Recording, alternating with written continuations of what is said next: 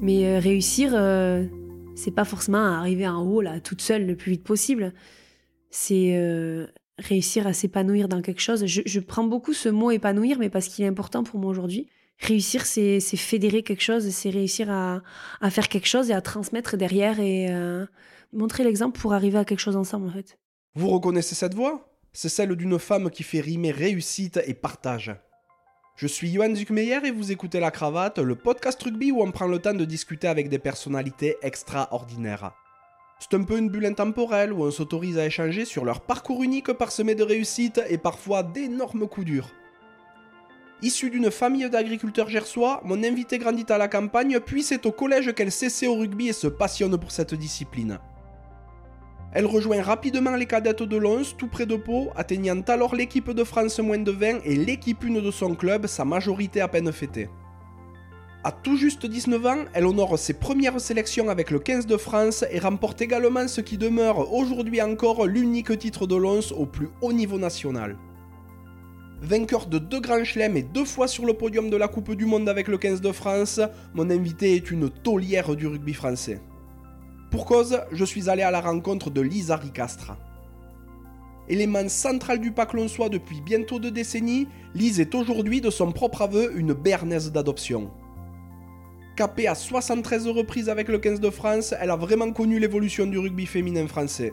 D'ailleurs, elle fait partie des premières joueuses à avoir paraffé un contrat fédéral en 2018. Passionnée de nature et de travaux manuels, Lise prépare ce qui sera sa vie après le rugby. Je me suis régalé durant cet échange. Lise est vraiment naturelle, pleine de projets et a un caractère bien trempé. Comme d'habitude, si ce podcast vous plaît, n'hésitez pas à le noter 5 sur 5 sur la plateforme où vous l'écoutez, à laisser un commentaire sympa et à le partager autour de vous. Aussi, pour que la cravate perdure et puisse évoluer, n'oubliez surtout pas de rejoindre le club en vous rendant sur le lien en description de l'épisode. Votre soutien est capital. Trêve de bavardage et place à la conversation.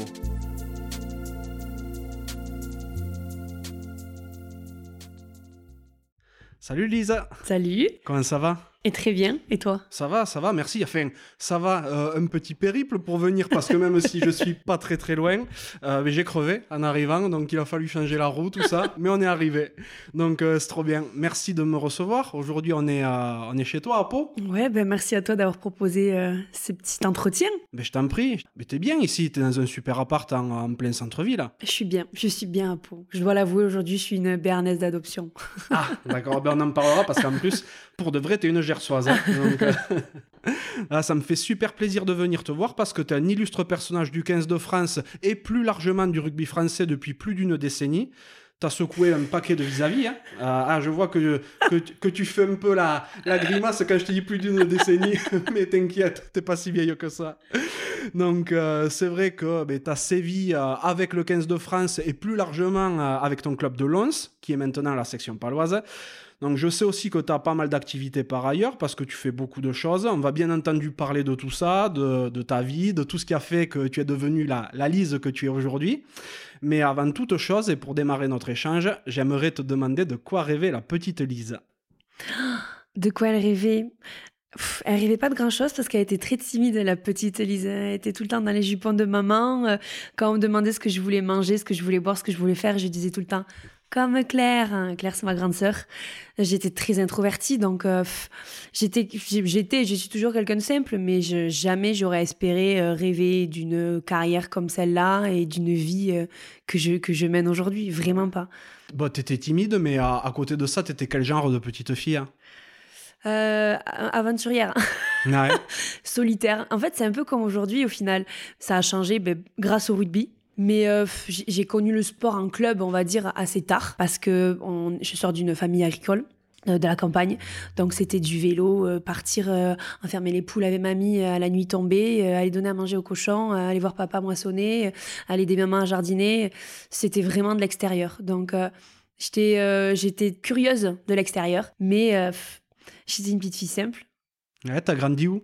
J'ai grandi à Couloumé Mondebatte, dans le Gers, dans les coteaux de plaisance du Gers, exactement à Bière en Armagnac. Ça fait rire ça les gens, mais c'est le, lieu, c'est notre commune, c'est comme ça.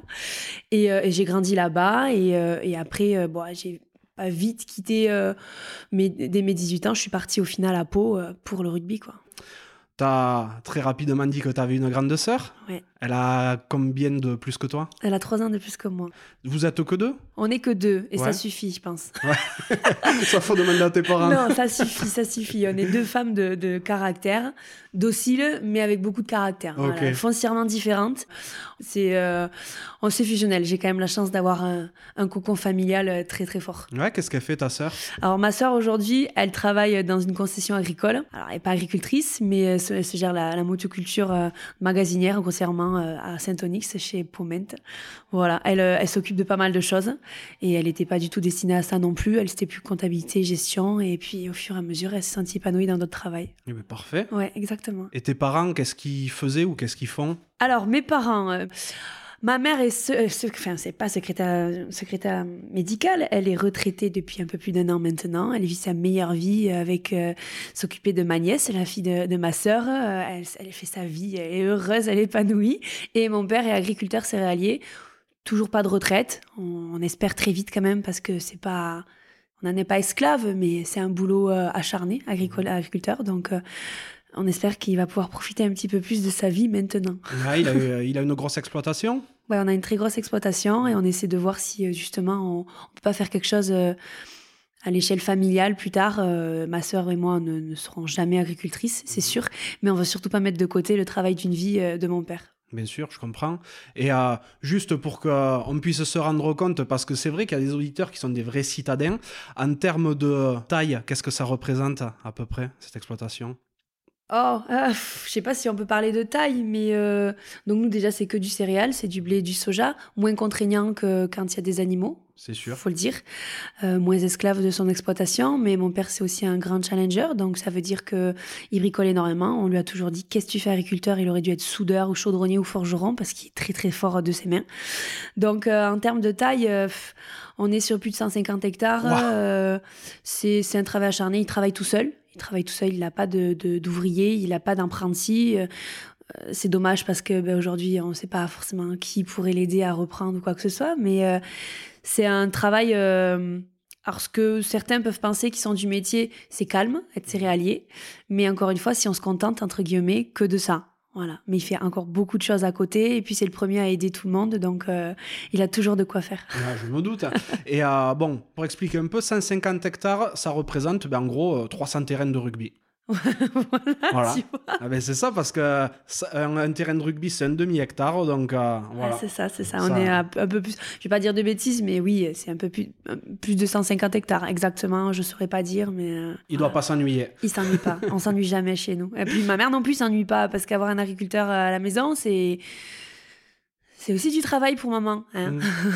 Ça, c'est un message à papa, j'ai compris. non, mais tout le monde me l'a ma part. Tout le monde, tout le monde. Pour que ça fonctionne, on est obligé. Ouais. T'es issu d'une famille du rugby?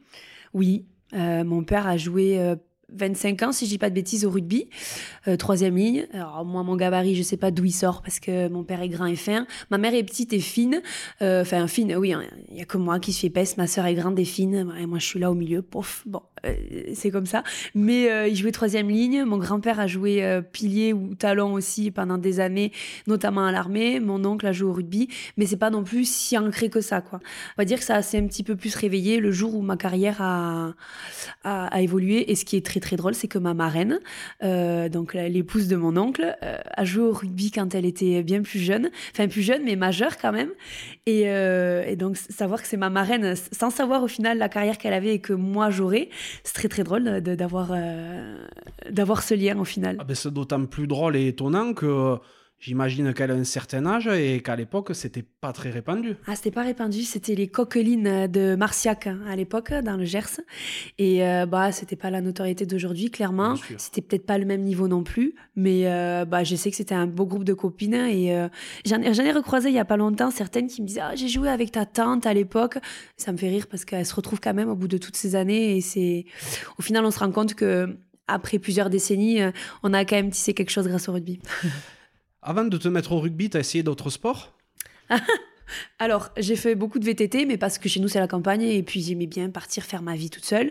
J'ai essayé un UNSS, hein. franchement, c'est euh, c'est le meilleur des trucs. En France, on n'est pas suffisamment développé, je trouve, au milieu sportif, contrairement aux États-Unis et compagnie. Donc, j'ai essayé, euh, bah, on a les sports de, de qu'on fait au collège, le badminton, euh, euh, ce genre de sport. Bon, c'était sympa, hein, mais euh, pff, sans plus. On a fait du hand. J'ai adoré le hand. J'ai adoré ça. Euh, du vélo, on faisait. Pff, On faisait pas trop de sport de, de, lutte ou de. Parce que je pense que j'aurais bien aimé ça aussi. Et en fait, notre prof euh, de l'époque, Monsieur de Bons, on l'a chauffé, on lui a dit bon. On aimerait bien essayer le rugby. Et il était génial. On était un groupe de copines, pas forcément même de copines, il y avait d'autres filles. On a voulu essayer ça. Il a dit pourquoi pas. Il a inscrit une équipe. Et de là, euh, on s'y éclatait. Trop bien. Ouais, exactement. On faisait pas mal de cross. Il y avait les cross aussi. Et j'ai essayé l'athlétisme une fois euh, en club, vraiment une fois. Ouais, c'était particulier. C'est c'est très individualiste, quoi. Ah, ben oui.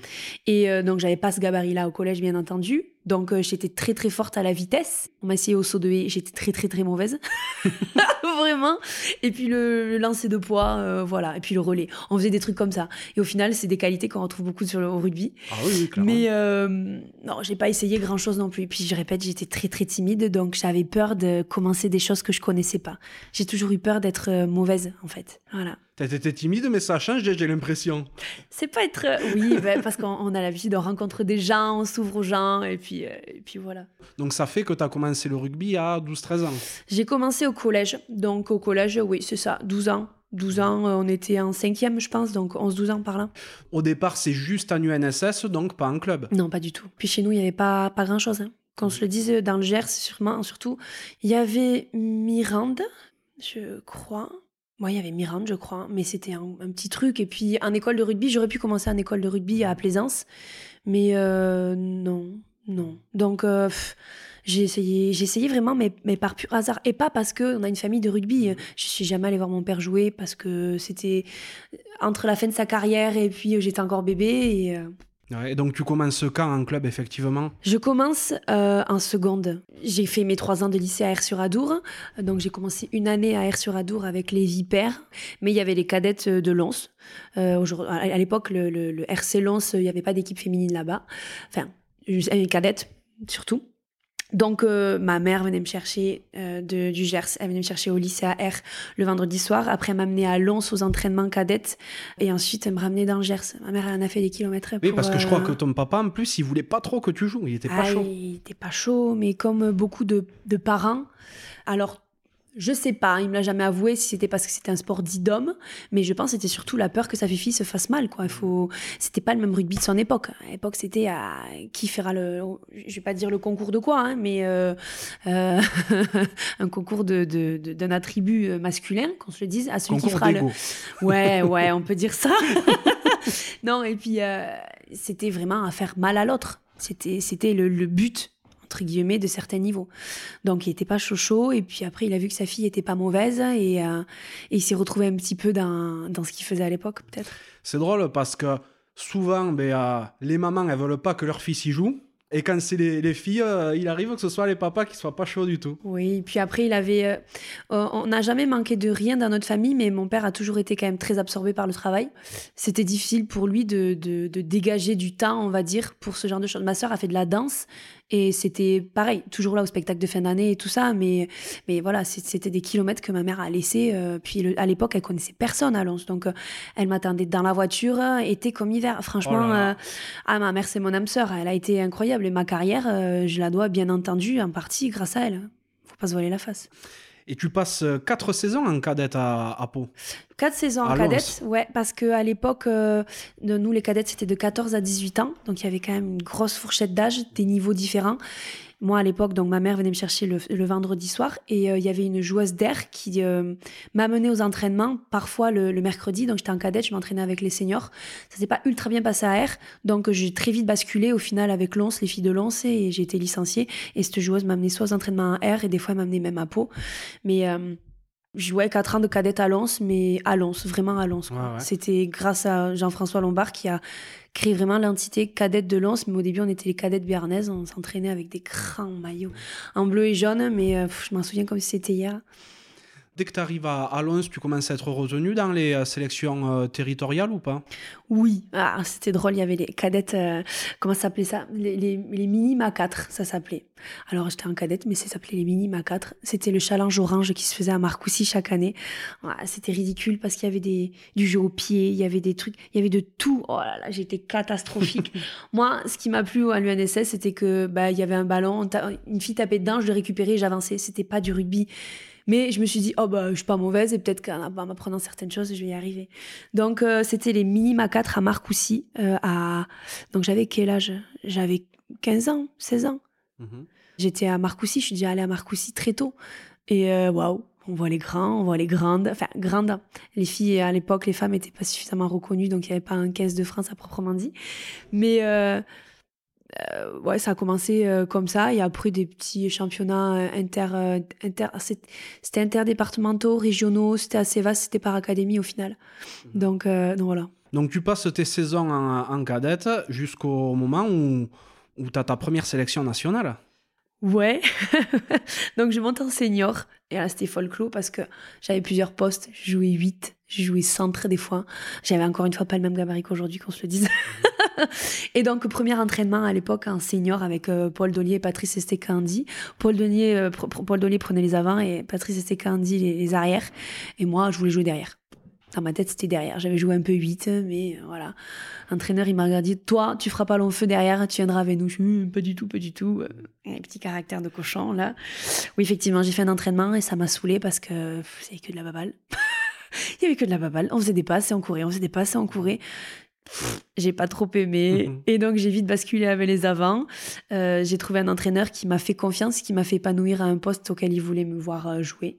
Donc, j'ai commencé talon au final. Et il m'a beaucoup appris.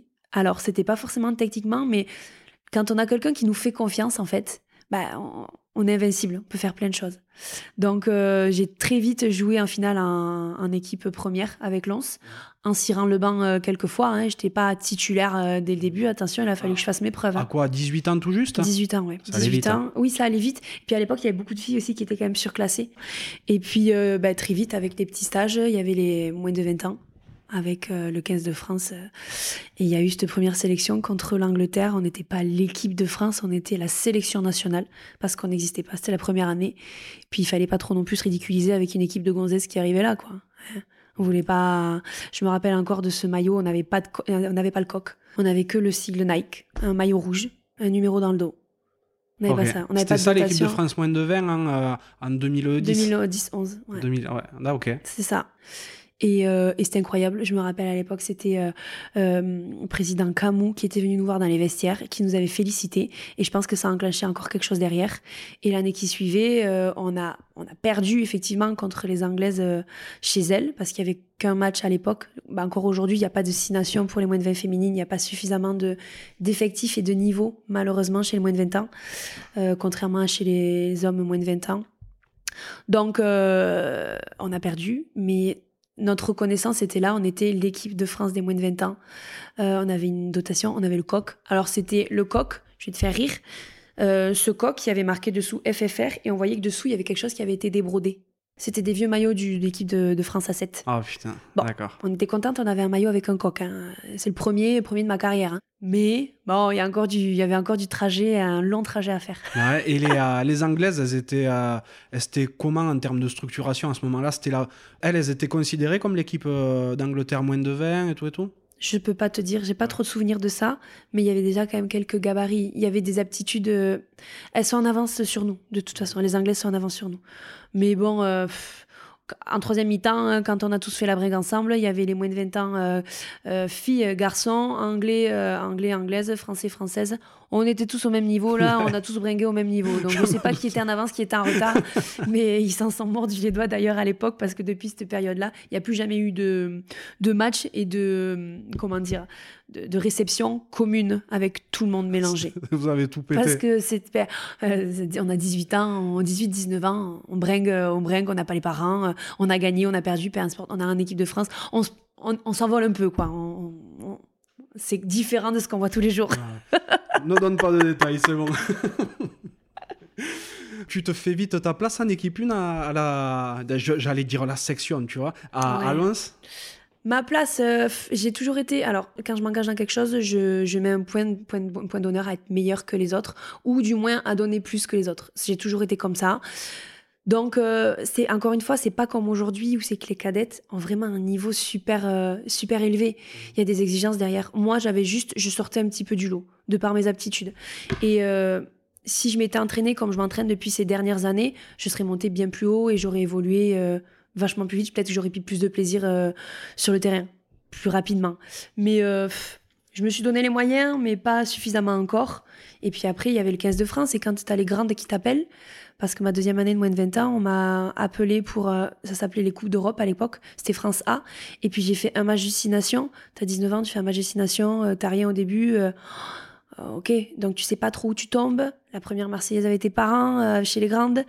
Oh, euh, j'étais comme ça, j'avais peur, j'avais peur, j'avais peur. L'anxiété de vouloir bien faire, de vouloir euh, euh, décevoir personne.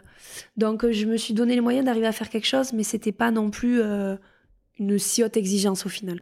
Mais oui, j'ai fait vite ma place. En club, club, au final, je suis vite arrivée titulaire. Et alors, il y avait beaucoup de concurrence parce que c'était des anciennes, mais des anciennes qu'on avait, qui avaient peut-être pas l'habitude qu'on les bouscule à l'époque. On commençait à tendre vers le très haut niveau quand même. Mhm.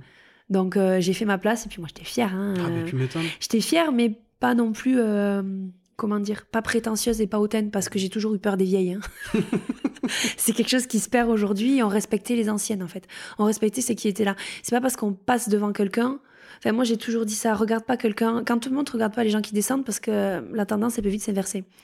Et puis, c'était tellement maternel. C'était. euh, je sais pas comment expliquer, il y avait quelque chose, on fédérait en fait. Les vieilles nous prenaient vraiment sous, sous leurs épaules. Et je, je dis les vieilles parce que oui, elles avaient 15 ans de plus que moi, certaines 20 ans. Et aujourd'hui, je les revois. euh, euh, Il y en a une qui m'appelle mon petit tracteur. euh, J'avais 18 ans. Quand t'as des vieilles comme ça qui sont ancrées depuis toutes ces années à Lons, qui te poussent vers le haut, bah, euh, tu peux que aller vers le haut en fait. Mm. Et dire que maintenant c'est toi. Ouais. Non, je, non. je suis jeune. je suis jeune. Dans la société, je suis jeune. Ah, dans la société, oui. je commence à, à couiner. t'as de l'expérience. Exactement. Non, parce que tu es sélectionné donc avec les, euh, avec les U20, mais ça va très très vite derrière, parce que tu l'as dit en filigrane un petit peu, mais euh, le 4 février 2011, à tout juste 19 ans, tu honores ta première sélection avec le 15 de France. ouais, contre l'Écosse, à Viry-Châtillon. Viry-Châtillon, quoi. Viry-Châtillon. Ça me fait rire. J'ai une serviette encore. La ville de, à l'époque, on, on faisait beaucoup de. Quand on arrivait dans une ville pour le Nations, on allait à la mairie, on rencontrait des élus et tout ça. Et je me rappelle, on nous avait offert des serviettes. Et cette serviette des Viry-Châtillon, je l'ai encore chez mes parents. Et ça me fait rire à chaque fois que je la vois, mais ça me fait penser à ça, quoi. Puis c'est les parents qui ont fait. euh, le- les parents, la sœur, la, la famille. Ils étaient, je sais pas combien, à avoir fait le premier trajet sur Paris pour venir me voir jouer. J'avais pas beaucoup joué en plus. Mais euh, c'était première. Et puis moi, je suis une chialeuse, je suis une chialeuse. Je prends toutes mes émotions en fait. Je j'ai jamais caché aucune de mes émotions. C'était incroyable. T'as 19 ans, t'es capitaine de l'équipe de France des moins de 20 ans. euh, tu fais des coupes d'Europe. Alors c'est à l'époque les coupes d'Europe, c'était la Finlande, euh, l'Espagne, la Suède. Ah ouais. euh, c'était des équipes euh, bah, hors, hors six nations. Il y avait pas, on, on ratatinait tout le monde, hein. mais il n'y avait pas de niveau. La France était quand même toujours euh, au-dessus. Ça n'a pas duré longtemps. Après, c'est France amateur, c'était France A. Mais euh, j'avais fait beaucoup de choses en très peu de temps. Donc, euh, on te propulse quand même vers le haut. Et c'est bien d'y mettre un pied, hein, mais c'est plus dur d'y rester quand même. Cette saison euh, 2011-2012, elle est incroyable pour toi, hein, parce que d'un côté, tu vis tes premières sélections. En club, vous terminez deuxième de la saison régulière, donc tout juste derrière Montpellier. 2000 ouais, 2011-2012, on est champion de France. Oui, Attention. de- tu finis deuxième de la saison régulière. Ouais. Laisse-moi finir ma phrase. Ah, ok. Juste derrière Montpellier, qui à l'époque est la grosse Ah, armada. ouais. Et euh, après la phase régulière, il y a la demi-finale où vous battez Perpignan 16 à 15. Ouais, ouais. Et euh, donc là, vous retrouvez euh, les, les machines de Montpellier en finale. Ah ouais. Ah, ça, c'était incroyable. Mm. Donc là, j'étais titulaire. hein. J'étais gamine, quoi. L'équipe, à l'époque, euh, c'était quand même bien plus âgé que notre... Aujourd'hui, nous, à Lons, la moyenne d'âge, c'est 22 ans, quoi. À l'époque, euh, Perpignan et Montpellier, c'était vraiment le haut du tableau. C'était euh, les grosses équipes à battre. Et nous, on était le petit poussé. Mais il y avait quelque chose de- d'incroyable. On avait un gros groupe. Il y avait des filles hors groupe. À l'époque, euh, il y avait 4-5 filles qui tournaient avec l'équipe 1 et qui n'ont pas pu jouer là parce qu'il a fallu faire des choix. Euh, hier, d'ailleurs, pas plus tard qu'hier, j'ai regardé des vidéos de la remise des maillots dans un parking. Euh, je sais pas, c'était incroyable. Les supporters, les supporters. Donc toute ma famille était là, tous nos amis, les cadettes de Lens. Aujourd'hui, ça se perd un peu quand même. Mais il y avait des bus qui étaient arrivés, je me rappelle, je râlais parce qu'ils avaient, ils avaient fait un détour. Et en fait, je râlais, j'étais pas la seule. Mais en fait, on était en retard. On était en retard pour l'heure euh, d'arriver au stade. Putain, on va arriver en retard, on va se dépêcher à l'échauffement. Non, non, le bus avait fait exprès parce qu'il y avait tous les supporters qui nous attendaient à un endroit. Ils étaient en train de pique-niquer. Ça me ferait chialer encore parce que c'était... Euh, c'était dingue, il y avait des bus qui nous attendaient, mais on était les rois du pétrole, enfin les reines du pétrole. La finale était à l'Union, à côté de Toulouse. À Toulouse, ouais. Et je sais pas, il y avait quelque chose. On avait une belle équipe hein. euh, à l'époque, comme international. Donc, on avait Nadège Kazenave, euh, Koumi Badjosouvi, Carolina Danius, Sonia Amat. Euh, qui est-ce qu'on avait en international? Christelle Chaubet. Euh, enfin, c'est des noms du rugby français, quoi, du rugby féminin français. Et moi, j'étais là, j'arrivais là, pouf, le début d'une carrière. Et je sais pas, on, on, était invincible, mais dans notre tête je me rappelle Laetitia Grand qui n'était pas encore en équipe de France, mais enfin on avait une équipe de fous et même les filles qui n'ont pas été sélectionnées, il y avait euh, du moins de 20 ans, il y avait aussi Laure qui avait été sélectionnée avec moi. Enfin, je sais pas, on avait un groupe mais incroyable et c'était simple. On faisait du rugby simple. C'était pas du rugby champagne, c'était vraiment pas du spectacle, mais euh, c'était incroyable. Ah, et vous l'emportez 14-10 cette finale. Ah, et puis c'est des belles finales, ça au final. Euh, c'est des petits scores, ça se tire la bourre jusqu'au bout. Mais je sais pas, c'était les, les, les, reines du monde derrière, les reines du monde. Et donc tu deviens euh, championne de France une semaine avant tes 21 ans. Ouais. c'est, ouais. beau, hein Ah, c'était beau, ça. Donc c'est le, le, premier titre en première division de l'histoire du club qui ben, malheureusement pour l'instant demeure le seul. Ouais. Tout va très vite à ce moment-là pour toi. Est-ce que du haut de tes 20-21 ans, tu peux t'imaginer que ce sera ton seul titre national? Non, et c'est justement ce que je dis aux filles, euh, profitez de chaque victoire. Euh, peu importe la catégorie, Lens a été championne quand même sur euh, d'autres catégories, en fédéral notamment, en mhm. Armel Auclair. Et puis on a été championne aussi la même année, championne de France à 7. On, on, a, on a tout raflé, enfin, c'était génial. On nous en fait, on nous entendait nulle part. Donc, je, je m'en mords un peu les doigts parce que je pense que j'en ai pas suffisamment profité. On arrive à Lons, on a une joueuse qui se pète le scaphoïde. En, tombe, en, descendant du camion, il y avait un camion qui nous attendait. Le président, enfin, les présidents et les dirigeants de l'époque nous avaient attendu un, à Lons. Hein. Lons, c'est pas très grand. Hein. Mhm. c'est pas Pau, c'était vraiment Lons, un camion avec une tireuse sur le camion. Oh, énorme. Aujourd'hui, je pense que tu fais plus trop ça avec les règles. Une tireuse, une, euh, des, des, des basses, enfin, et on a fait le tour de Lons, mais les reines du pétrole. mais c'était énorme. Et puis on a bringué en veux-tu en voilà. Mais encore une fois, j'ai pas l'impression qu'on en a profité suffisamment. On a quand même bien profité, je dis ça. Mais euh, après, on a fait la, tour, la tournée des bars ou des, sponsors qu'on avait. Euh, ce bouclier, on l'a trimballé partout. Le pauvre, il en a vu des vertes et des pas mûres. Mais euh, quand on se dit qu'un titre de championne de France, c'est énorme, c'est un chèque à vie. Euh, Paul Dollier nous disait ça, et c'est vrai, c'est un chèque à vie. On s'est pas rassemblé pour nos 10 ans, on va le faire un peu plus tard. Mais euh, je me suis pas dit que ça allait être le seul. Au contraire, plus t'en as, plus t'en veux dans la vie. C'est pas plus t'en as beaucoup et tu te dis c'est bon, je vais m'arrêter sur ça. Non, t'en veux plus. Et donc après, quand on voit que l'année qui suit, on, on échoue en demi-finale, l'année qui suit, on descend en Armel Auclair, L'année qui suit, c'était compliqué. On perd des joueuses importantes. On a un staff, euh, je m'en fous aujourd'hui, je pèse pas mes mots, qui, qui est pas à la hauteur de notre, euh, de notre engagement et du club, très clairement. Des personnes qui n'ont rien à faire là, qui nous ont enfoncés. Alors, il y avait effectivement le fait de perdre des, joueuses, euh, des joueuses très importantes, mais il y a une reconstruction derrière. Et on arrive à remonter au fur et à mesure, au fur et à mesure. On perd, on perd la finale, mais on arrive à remonter en élite. Et après, on se dit, punaise, si j'avais su ce titre de championne de France, j'aurais dû le fêter toute l'année, quoi. Ah, vous seriez descendu encore plus vite.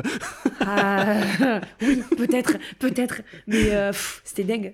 C'était dingue. C'était dingue. Les reines du monde. Mhm. Ah, et puis c'est vrai, toi, tu as eu tes sélections moins de 20, 15 de France, championne de France, c'est, ça paraît une, une, d'une logique implacable et tu peux pas te dire que tu en resteras là. Mais par chance, enfin par chance, par force de travail, tu fais ta place en équipe de France tu fais ta place, tu es très régulièrement appelé. Tant et si bien qu'en 2014, ben, tu réalises ton premier Grand Chelem avec le 15 de France. Ah ouais, c'était incroyable. Le Grand Chelem à Pau ou à Meaux, quoi. C'est vrai, le dernier match se joue à Pau. Contre l'Irlande, on, bat l'Angleterre euh, courant 6 nations, et puis ce dernier match à la maison, quoi. À la maison, alors c'était pas totalement ancré parce que le Hameau, au final, nous on joue à Lons on n'y a jamais joué en club, euh, on va voir la section, mais il n'y a pas encore cette émulsion réelle de la section paloise de Lons. Euh, Et mais ça reste pro, quoi. Non, c'était le hameau. euh, Ah, il était, il était déjà refait avec la y nouvelle avait, tribune alors je vais pas dire de bêtises, il y avait une tribune qui avait été refaite. Punaise, et non, peut-être que tu as raison, c'était l'ancien hameau. J'ai tendance à oublier certains détails comme ça. Et c'était surtout euh, le, le record de spectateurs hein, Ah ouais. pour un match de rugby féminin. Bon, depuis, bien entendu, ça a été rebattu, mais euh, ils ont fait une com extraordinaire. On est sur le pays du rugby. Il y a des gens qui s'en foutaient royalement du, du rugby féminin, mais par curiosité, ils sont venus nous voir, quoi. Et puis c'était accessible. Au final, Pau, il y avait beaucoup de filles de, de, de la région Nouvelle-Aquitaine ou tout autour. Je sais pas, il y avait, il y avait une émulsion énorme, énorme. Et puis quelques mois après, euh, il y a la Coupe du Monde en France, donc ça, ça commence à parler aussi. Complètement. C'est vrai que cette saison 2014, d'un côté, tu as cette joie immense de remporter le Grand Chelem avec l'équipe de France, et de l'autre côté, il y a cette descente en, euh, en, en deuxième division Ouais. avec, euh, avec Lens. Quoi. Ouais, c'est le euh, grand écart. C'est le paradoxe. Et d'un côté, tu te dis, je vais pas quitter mon club. euh, pff. Je brille maintenant. Si je brille, c'est grâce au club. Et si je brille en club aussi, c'est grâce au 15. Il y a, il y a un petit peu la balance à peser dans les deux et, euh, et je voulais pas partir. Puis après, il y a eu la Coupe du Monde. Et cette Coupe du Monde aussi, euh, j'ai pas beaucoup joué. Enfin, j'ai pas beaucoup joué. Je vais pas mentir. J'ai quand même joué tous les matchs en étant remplaçante. J'étais titulaire sur les matchs dits faciles. Le staff disait ça à l'époque. Le même profil qu'Elodie Poulain. On a fait exactement la même chose toutes les deux. On était remplaçantes sur les gros matchs, on était titulaire sur les matchs euh, avec le plus faible adversaire. Et puis après, on a été euh, titulaire sur le, le match de la petite finale parce qu'on on perd en demi-finale malheureusement Contre. contre le, le Canada. Voilà, voilà. Et après, on joue encore une fois cette petite finale contre l'Irlande. Donc 2014, deux matchs contre l'Irlande euh, qu'on gagne. Bon, ça, c'est, peut-être que les Irlandaises, elles nous détestent, je sais pas. Mais euh, c'est incroyable et ça fait commenter. Cette Coupe du Monde en France, quand il m'arrive d'en discuter avec euh, certaines de tes coéquipières de l'époque, vous, elles en tout cas, ont ressenti un vrai changement Ah ouais. dans le regard du public, dans euh, la manière dont euh, les gens vous abordent, tout ça, dont vous êtes prise au sérieux aussi, quoi. hein. Ben, on vit dans une société où on a peur de ce qu'on connaît pas, en fait. On, on juge quand on connaît pas. C'est impressionnant. Et c'est pour tout comme ça. Donc, ils savaient pas quel niveau on avait à l'époque. Pierre Camus, au début, il- le président de la Fédé, euh, il était pas très chaud pour le rugby féminin, qu'on se le dise. Et puis, il faut pas se voiler la face non plus. Plus tu gagnes, plus tu donnes une belle image, plus on a envie de te faire confiance, plus on va te donner des moyens. Et c'est un cercle, c'est un cercle vertueux, comme j'aime à l'appeler. Et donc, euh, il nous a donné plus de moyens. Ça a été télévisé. Une Coupe du Monde télévisée, euh, franchement, sur France 4. Oui, France 4, mais bon, euh, France 4, France Télévisions, c'est pas des chaînes cryptées. Euh, on gagne, on finit troisième, effectivement, mais on perd contre des grosses équipes qui sont aujourd'hui encore classées devant nous à l'échelle mondiale. Donc, ça va, c'est louable. Même si on échoue toujours contre ces mêmes équipes-là. Mais euh, il y a quelque chose qui est en train de se créer. Puis c'est à Paris, euh, c'est accessible. Les gens viennent au, au Centre national de rugby.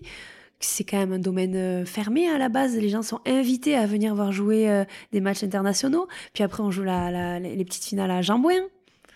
C'est euh, c'est quelque chose. Et les gens viennent par curiosité. Ils se rendent compte, bon, mais ces femmes, en fait, en fait c'est le même rugby que les hommes. Oui, oui. C'est juste qu'il est, peut-être pratiqué un peu différemment parce qu'on n'a pas les mêmes aptitudes physiques, tout simplement.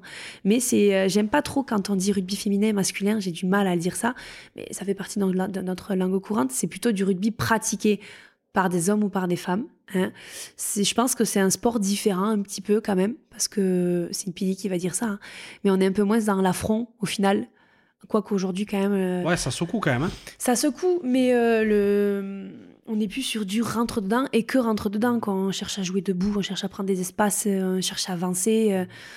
Et puis on aime beaucoup le contact. C'est pas un sport de contact, c'est un sport de combat, qu'on se dise. Mais je sais pas, ça, ça, appelle, ça appelle les gens. C'est un spectacle qui plaît et, euh, et nous, ça nous plaît de voir que les gens. On fait plaisir aux gens en fait. Et euh, je pense que c'est une époque en plus, faut dire la vérité, euh, le 15 de France masculin perdait. Mhm, c'est vrai. Et je me suis toujours posé la question est-ce que si le 15 masculin gagnait à cette époque, est-ce qu'on aurait eu cette ouverture, cette petite fenêtre-là pour nous? Je suis pas sûre. Je suis pas sûre. On a beaucoup, ils ont, on- enfin, la Fédé et les spectateurs ont beaucoup misé sur nous au final. Ouais, c'est important. Et euh, tu continues ton parcours et là, tu te fais vraiment ta place en équipe de France. Tu, tu deviens là titulaire au poste. Et en euh, 2016, nouvelle victoire au tournoi destination. Pas de grand chelem, mais Pas de grand chelem, mais victoire, effectivement. Grosse victoire encore une fois. J'ai moins de souvenirs au final que 2014 et 2018, là où on a fait un autre grand chelem. Mais euh, voilà, on gagne encore en Six Nations. Donc on se dit, oh, ça y est, l'équipe de France féminine, Et en place, il y a quelque chose à faire, quoi. Et en problème étant aussi, c'est qu'on nous demande d'en faire plus et plus et plus. C'est beaucoup d'investissement, euh, en plus du club, du travail ou des études. C'est euh, c'est compliqué à mener de, de, de, bout des bras, enfin du bout des, du bout des bras, tout ça. Donc, euh, Qu'est-ce que tu faisais, toi, à ce moment-là, à côté, justement? À l'époque, j'étais façadière. J'étais peintre en bâtiment. D'accord. C'était pas du tout mon avenir euh, dessiné. Euh, je suis sortie de mes études. J'ai après mon BTS, j'avais euh, des projets de management sportif. Les choses se sont faites euh, de façon à ce qu'on me coupe l'herbe sous le pied. Il n'y a pas eu des personnes très bienveillantes autour de moi. Donc, euh, j'ai pas pu sportif faire ou côté pro côté pro. J'ai beaucoup de portes qui sont fermées. Et euh, je suis du genre à pas faire les choses pour les faire. Donc, je ne voulais pas repartir dans des études qui me plaisaient pas. Donc, j'ai travaillé. Et euh, donc, c'est l'entraîneur de l'époque qui m'avait qui m'avait proposé, euh, qu'il avait, il avait un ami qui avait une grosse entreprise de, de façade. Et bien, j'ai travaillé là-dedans, temporairement. Au final, ça a duré 4 ans. Donc, euh, quand tu fais un grand chelem, que tu gagnes des matchs, et que trois jours après, tu es sur un échafaudage en train de peindre des façades ou de passer le karcher, tu te dis, elle est où la justice, quoi? Mm, mm. Après, il n'y a pas de sous-métier, ça t'a plu? Non, il n'y a pas de sous-métier. Ce que je veux dire, c'est que physiquement, tu as quand même un ascenseur social, quoi. Ah oui, clairement. Tu passes à la télé en 2014, tu fais ton grand chelem, t'as droit à un t-shirt, parce qu'à l'époque, on était payé, euh, je vais pas dire Roland Pierre, mais on était payé. T'étais sélectionné, t'étais payé. Mhm. T'étais pas sélectionné, t'étais pas payé. Puis il y avait un montant journalier en stage et un autre montant journalier quand t'étais en, en sélection. Donc euh, voilà. Et on n'avait pas de prime. Donc on est championne d'Europe, on est championne, enfin on fait le grand chelem. Euh, quelques semaines après, on reçoit un deuxième t-shirt pour nous dire euh, c'est bien les filles. Donc c'est cool, hein, parce que la personne qui a fait ça quand même, c'était beaucoup à l'époque. Elle voulait nous faire plaisir. C'était Nathalie Janvier à l'époque, la chef de délégation, qui a tout donné à ce groupe. Et elle a fait à la hauteur de ses moyens. Je me rappelle, elle avançait les frais elle-même de son compte. Elle nous remboursait elle-même. de- C'était des chèques personnels, hein, pas d'entreprise, pas de la Fédé. C'est elle qui nous remboursait des frais quand on partait en voiture ou qu'on avançait euh, des trains ou quoi que ce soit. Elle était remboursée derrière. hein. Donc elle a fait beaucoup. Il y a beaucoup de gens qui ont fait beaucoup de choses, mais elle, j'ai gardé un, très très bon souvenir et encore un lien affectueux. Donc, mais euh, voilà quoi. T'es t'es championne. T'es surmédiatisé, les gens ils viennent te demander des autographes à 21 ans euh, au hameau. Tu- T'es qui toi? T'es qui pour signer des autographes? Et puis après, trois jours après, euh, t'es dans la merde euh, à passer le karcher quoi. Mhm. Là, tu te dis, bon, on va falloir faire quelque chose quand même parce que je vais pas. Combien de fois je me suis pas réveillée en rentrant du boulot? Je me suis calée sur le lit 30 secondes en tenue de travail et je me suis pas réveillée. Je me suis réveillée en pleine milieu de la nuit et j'ai loupé l'entraînement. C'était beaucoup. C'était de la muscu en plus. C'était à l'époque, il y a une salle de sport, Antoine Martinez, qui ouvrait sa salle de sport et qui m'a proposé de, me prendre un coaching. Et c'est là où j'ai appris la, la muscu. J'ai connu ça. Mon corps a commencé à changer, mes prestations ont commencé à changer. Comme tu dis, j'ai commencé à avoir une place de titulaire dans le, dans le groupe. Mais euh, c'était pas parce que l'équipe de France nous donnait les moyens à l'époque. C'était pas parce que le club pouvait nous, nous donner les moyens. Enfin, on fait avec ce qu'on peut aussi. C'est parce que j'ai réussi à me tisser. Il y a des gens qui m'ont qui m'ont aidé quoi. Il y a des gens qui m'ont aidé. Et euh, c'est eux qui m'ont fait exploser en fait à, à mon poste et euh, au sein de l'équipe. Je me suis éparpillée au final dans tout ça, mais euh, Non, mais il y a une logique. Hein. Mais, euh, mais, mais voilà, donc 2016, un autre, un autre titre et euh, pas la même saveur. Pas la même saveur, puis tu fais pas le grand chelem. Tu tu dis, C'est pas un grand euh, chelem et puis c'est pas ton premier. Non, voilà. Puis le premier à la maison. Ouais, c'est clair. c'est énorme. Ouais. Et, euh, mais tu continues encore sur ta lancée et t'es évidemment retenu pour ta deuxième Coupe du Monde, donc en 2017. Là, tu l'abordes dans la peau d'une cadre, ce qui n'était pas le cas euh, ans avant, euh, trois ans avant. Ouais, trois ans avant, oui. Ouais. Normalement, c'est tous les quatre ans, mais il y avait d'autres compétitions internationales qui pouvaient pas se juxtaposer avec celle-là. Et justement, encore plus bizarre, euh, l'autre Coupe du Monde s'est faite cinq ans plus tard. Particulier. Comment tu te sens? Comment tu l'abordes, toi? Euh, bien. Alors, au, au fur et à mesure, j'ai perdu mes coéquipières de Lons euh, au sein du 15 de France. Euh, donc, c'était avec Nadège Cazenave au tout début, Caroline Ladanius. Euh, donc, elles ont pris leur retraite. ou alors, elles ont. Caro, c'était plutôt avec le 7, équipe de France à 7. Elle est partie. Ils ont été sous contrat, donc c'était plus intéressant, on va dire, pour elle. Nadège Cazenave n'a plus été appelée. Après, j'étais avec Laetitia Grand. Laetitia Grand n'a plus été appelée. Après, j'ai eu Patricia Caricaburu. J'ai toujours eu la chance d'avoir des, des amies fortes, en fait, au sein du 15 de France. C'est important, ça aussi, parce Ah bah que moi qui suis très solitaire, euh, euh, j'aurais tendance à m'enfermer dans ma chambre, à m'entraîner. Enfin, j'aime être au contact des gens, mais au final, euh, j'aime bien mon petit cocon tranquille. Donc j'ai partagé tout ça à partir de 2015 avec Patricia Caricaburu. Donc cette Coupe du Monde, elle était... J'étais cadre, mais j'ai jamais été une leader sur le terrain à proprement dit. Je suis pas... je sais pas comment expliquer. Je suis une leader de, une leader de groupe. Je sais pas comment l'expliquer. Il y a des filles qui ont réellement une façon de parler. Eh, t'amènerait à la guerre. Hein. T'amènerait à la guerre. Hein. À l'époque, euh, Galmigno, euh, Safi Ndiaye, euh, moi, c'est les deux qui m'ont. Enfin, Galmigno, euh, tu, tu la suivais partout, quoi. Tu la suivais partout. T'en fous. Que ce soit en face des morts de faim, des girafes ou des éléphants, tout ce que tu veux, tu y allais. T'en foutais. Donc, cette Coupe du Monde, c'était différent. Mes parents avaient fait le trajet pour venir. C'était en, euh, Irlande. En Irlande, ouais, voilà. Irlande, on a eu d'abord euh, Irlande du Sud et puis Irlande du Nord. Et mes parents sont venus. Moi, je suis contente, ça les a fait bouger aussi. Mes parents et des amis, ils se sont fait leur petit périple en Irlande là-bas. Euh. ah oui, ça faisait vraiment les gersois en vadrouille. C'était très folklore.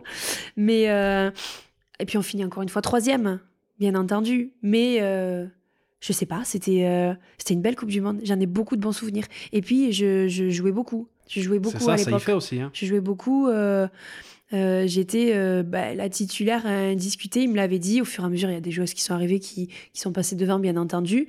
Euh, choix discutable ou pas, on n'en sait rien. Mais en tout cas, euh, à l'époque, j'étais. Puis quand fait, je, je, je, je, redis encore la même chose, mais quand on te fait confiance, c'est. Mais bien sûr, tu peux avoir meilleur que toi. Il faut qu'on te le dise faut qu'on te dise, il faut qu'on te reproche pourquoi tu ne joues pas, pourquoi tu joues beaucoup, pourquoi tu joues euh, titulaire, pourquoi tu joues 20, 30, 80 minutes. Faut le dire en fait. Faut pas avoir peur de blesser quelqu'un. Quand tu étais dans, dans, dans l'ignorance, c'est pas bon. Et là, on me faisait confiance en fait. Donc quand tu as, confiance en toi, forcément tu peux être bon. C'était qui les sélectionneurs à l'époque hein? À l'époque, c'était Samuel Chirouk. Mhm. Alors, ils sont arrivés aussi euh, un peu plus tard, Samuel Chirouk et euh, Olivier Lièvremont. Et c'était ah, c'était un staff, euh, c'était un beau staff là aussi. On avait des prépas énormes. Enfin, je sais pas, il y avait un beau groupe. Il y avait un beau groupe. Et même les joueuses, hein, je sais pas, c'était cette Coupe du Monde en Irlande, je l'ai adoré. Je l'ai adoré. Ah ben voilà. Donc, euh, effectivement, hein, deuxième fois que vous terminez troisième. Saison suivante, euh, il y a encore un, nouveau changement pour le rugby féminin français, j'ai envie de dire, parce que lors du tournoi destination, vous allez jouer contre l'Angleterre à Grenoble, et là, ben vous, faites, vous faites péter les stats. C'est ça ce stade à Grenoble. Trois fois j'ai joué, enfin trois fois, deux fois j'ai joué, deux fois on a gagné. Ce stade des Alpes, il est magnifique, je sais pas, il nous porte bonheur. Bon, un peu moins du coup euh, pour les derniers coups, pour les derniers matchs, mais bon, euh, on gagne et on refait ce grand chelem après en 2018, quoi. Enfin, attention, on a eu fait des scores de fou, mais il y a d'autres années où c'est qu'on perd en Italie sur des scores ridicules. On ne doit jamais perdre. C'était en quelle année? Je suis mauvaise pour ça, il faut que je revoie à chaque fois, mais c'est l'irrégularité en fait un peu de notre équipe. Mhm. On peut faire des choses incroyables comme euh, être ridicule. Et je je pèse pas même mon ridicule, vraiment ridicule. Mais 2018 on, on refait un grand chelem. Oui, et puis au-delà du Grand Chelem, donc, qui est énorme hein, en, lui-même, dans l'opinion publique, il y a beaucoup de, choses qui changent encore parce que le stade des Alpes, vous attirez 17 000 personnes. Quoi. Ouais, ouais. Ah ouais, ouais. C'est... Ça y est, on est une équipe. Euh, on commence à être, parce qu'à l'époque, on n'était pas le 15 de France féminin. C'est euh, l'équipe de France féminine. C'est pas pareil. Donc là, ah ouais, quand même, il y a du niveau, il y a de l'investissement, il y a beaucoup de, sponsors et de, de, journalistes qui s'intéressent à nous, à nos histoires de femmes, d'étudiantes, de, vie professionnelle, euh, personnelle. Euh, elles font tout ça, elles arrivent à être performantes au sein d'une équipe internationale. Et là, on se rend compte, oui, quand même, euh, il y a un fort engagement et euh, on arrive à faire quelque chose, quoi. On gagne en crédibilité, en fait. Mais encore une fois, parce qu'on gagne. Eh oui. C'est ça, non, mais il n'y a pas de secret. Il n'y a pas de secret. Et euh, cette saison-là, donc en, en, équipe nationale, c'est énorme. Mais il y a quelques minutes qu'on a délaissé un petit peu le club. ça fait 4 ans que vous végétez en, en deuxième division. Et par la réforme du championnat, vous remontez en première division à la fin de la saison 2017-2018. Ouais, exactement. On remonte. Euh, de nouvelles joueuses qui montent, des cadettes qui montent, d'autres joueuses qui arrivent. Un staff qui, euh, peut-être pas le plus performant rugbystiquement, mais euh, je vais être honnête, hein, un entraîneur des arrières qui est très très très technique, très technique, et un entraîneur des avants qui l'est un peu moins, on se foutait de lui, et j'ai pas honte de le dire, il voulait qu'on lève en touche à trois. Oh. J'ai dit non, je le ferai pas. Ouais, cabourute que je suis, je, je vais pas faire ça, Michel. Mais c'est nul. C'était quoi l'idée derrière? Je sais pas. d'être plus puissante. On n'a pas besoin de ça euh, pour. de sécuriser la balle plus vite. euh, Ça, à chaque pas. fois qu'il est passé dans un club, mais c'est un clin d'œil pour lui parce qu'on le chambre. À chaque fois qu'il est passé dans, passé dans un club, il a voulu essayer de le faire. Mais moi, je leur disais aux filles, hep, hep, il est pas sur le terrain, on s'en fout, on fait à deux. Et on rigolait avec ça. Mais un papa poule, quelqu'un qui a réussi à, à recréer quelque chose en fait dans l'équipe, une âme, quelque chose, je sais pas. Et puis après, il y a eu d'autres entraîneurs, mais surtout un qui est resté euh, des avant parce qu'il a eu euh, un binôme à chaque fois, mais c'est Christophe Barraquet qui arrive avec une vision euh, de haut niveau.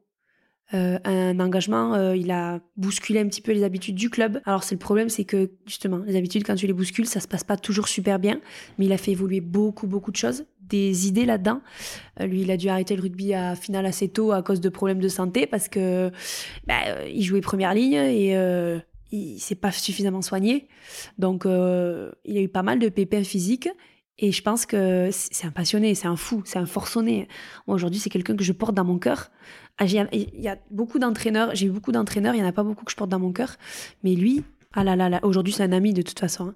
Il a réveillé quelque chose, une volonté de faire évoluer vraiment ce rugby féminin.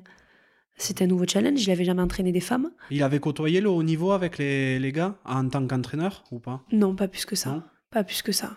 C'était un pari, un performant, un fou, un fou furieux, très calme, très très calme, et qui peut péter un plan en deux-deux, ou quand on le voit se frotter les mains, dis aïe aïe aïe, mal tempo, on va prendre cher, on va prendre cher. Punaise. Mais euh, ouais, il y a. Puis puis il y a le club, quoi. Enfin, des dirigeants, moi, Jean-François Lombard, depuis que je suis à Lens, ça fait 18 ans que je suis à Lens, quoi.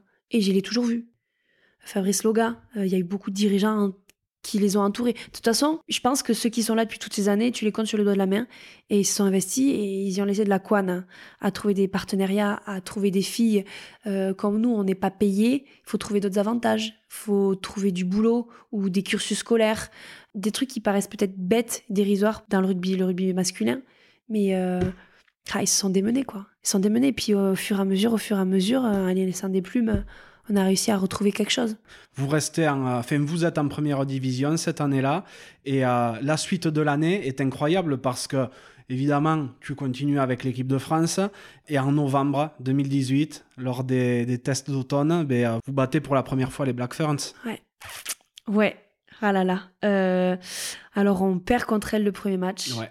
Et le deuxième, on les gagne. J'avais été déçue, pas de perdre, mais de leur euh, mentalité. Moi, je voyais une équipe euh, rugby euh, incroyable. Ah, mais elles sont très fortes parce qu'elles trichent, euh, elles, sont, enfin, elles sont borderline en fait. C'est très subtil. Des trucs, j'avais un cocard, mais énorme. J'avais pris une fourchette et une patate dans la gueule. Moi qui suis tenace, mais je suis pas bagarreuse en fait. Mais des trucs, des coups bas à te faire péter un plomb. hein. Mhm. J'avais été déçue. Oh, j'avais bouffé du lion. Et c'est un match, je me rappelle, moi j'adore gratter. Je pense que mon profil de joueuse, c'est vraiment gratteuse. Je leur avais gratté je sais pas combien de ballons. Elles avaient pété un câble et on, on gagne, on gagne la Nouvelle-Zélande. La meilleure équipe mondiale. Chez nous. Enfin, chez nous, en France. À Grenoble, en plus, une nouvelle fois. Sans déconner, quoi. Ah, c'était. euh, Et puis après, derrière, tu apprends à les connaître et c'est ben, le rugby. Et puis, c'est c'est des personnes euh, oh, qui. bon, ce peuple néo-Z, j'ai appris à le connaître euh, l'automne dernier. euh, oh, c'est des, des gens euh, bienveillants, euh, simples. Et euh, ben, font pas les choses à moitié, en fait. Et c'est un peu. C'est du combat, en fait, sur le terrain, point barre. Mais on, on bat la Nouvelle-Zélande. Euh, Sur cette fin d'année 2018, euh, donc il y a la victoire contre les Néo-Zélandaises qui est fondatrice euh, pour beaucoup de choses parce que très peu de temps après, ben, sont mis en place les contrats fédéraux pour les joueuses, euh, pour quelques joueuses du 15 de France. Exactement. Alors, on s'est battu. Il y a une année où je pense qu'ils se sont un petit peu mélangés les pinceaux parce qu'ils ont voulu nous mettre des indemnités journalières énormes. Quand je dis énorme, c'est énorme. on a payé des impôts, en veux-tu, en voilà. On fait le grand chelem. On, a, on touche un gros pécule. On n'a pas l'habitude de ça. Donc, oui, c'est super, tu touches beaucoup de sous. Mais derrière, tu dois en rendre une grande partie aux impôts. Donc c'est 2018 ça. hein. 2018. Et donc après ça, je pense qu'ils se sont rendus compte que c'était pas comme ça, ça, ça demandait trop d'argent. On pouvait pas gérer comme ça, donc ils ont créé des contrats. Première ébauche, c'est pas mal. Finalement, c'est pas mal pour une fille, euh, pour une joueuse qui est pas souvent sélectionnée.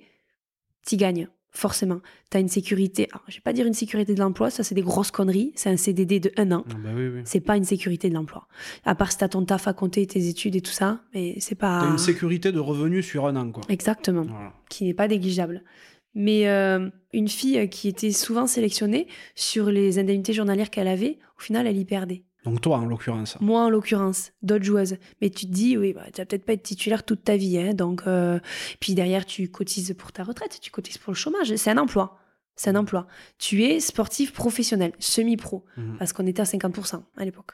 Mais dans, dans, ton approche quand même du, du sport, du rugby, dans ta vie de tous les jours, ça, te, ça doit te changer le quotidien quand même euh, Oui et non, parce que ce sont des contrats annualisés. Donc en fait, sur euh, une joueuse qui est étudiante, bah, quand elle est en équipe de France, euh, personne ne va étudier à sa place. Donc compliqué. Mais elle a pas. Le but c'était grossièrement qu'elle n'aille pas travailler dans un fast-food pour avoir des sous. Non, au moins elle pourra étudier, s'entraîner et avoir des sous de côté.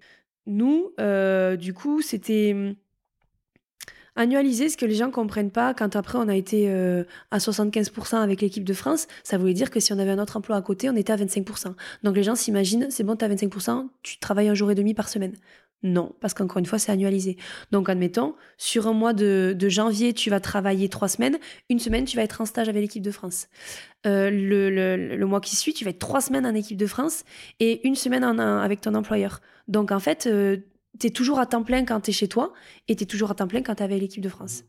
Donc, euh, financièrement, oui, il y avait quelque chose. Mais moi, pendant des années, euh, j'allais au travail euh, le matin, mais avant, j'allais à la prépa physique. Je me douchais au boulot, j'allais au travail. entre midi et deux, j'allais à la muscu, je mangeais sur place, je me douchais, l'après-midi, je travaillais et le soir, j'allais aux entraînements. Ça a été ça tout le temps. Ça a tout le temps été ça.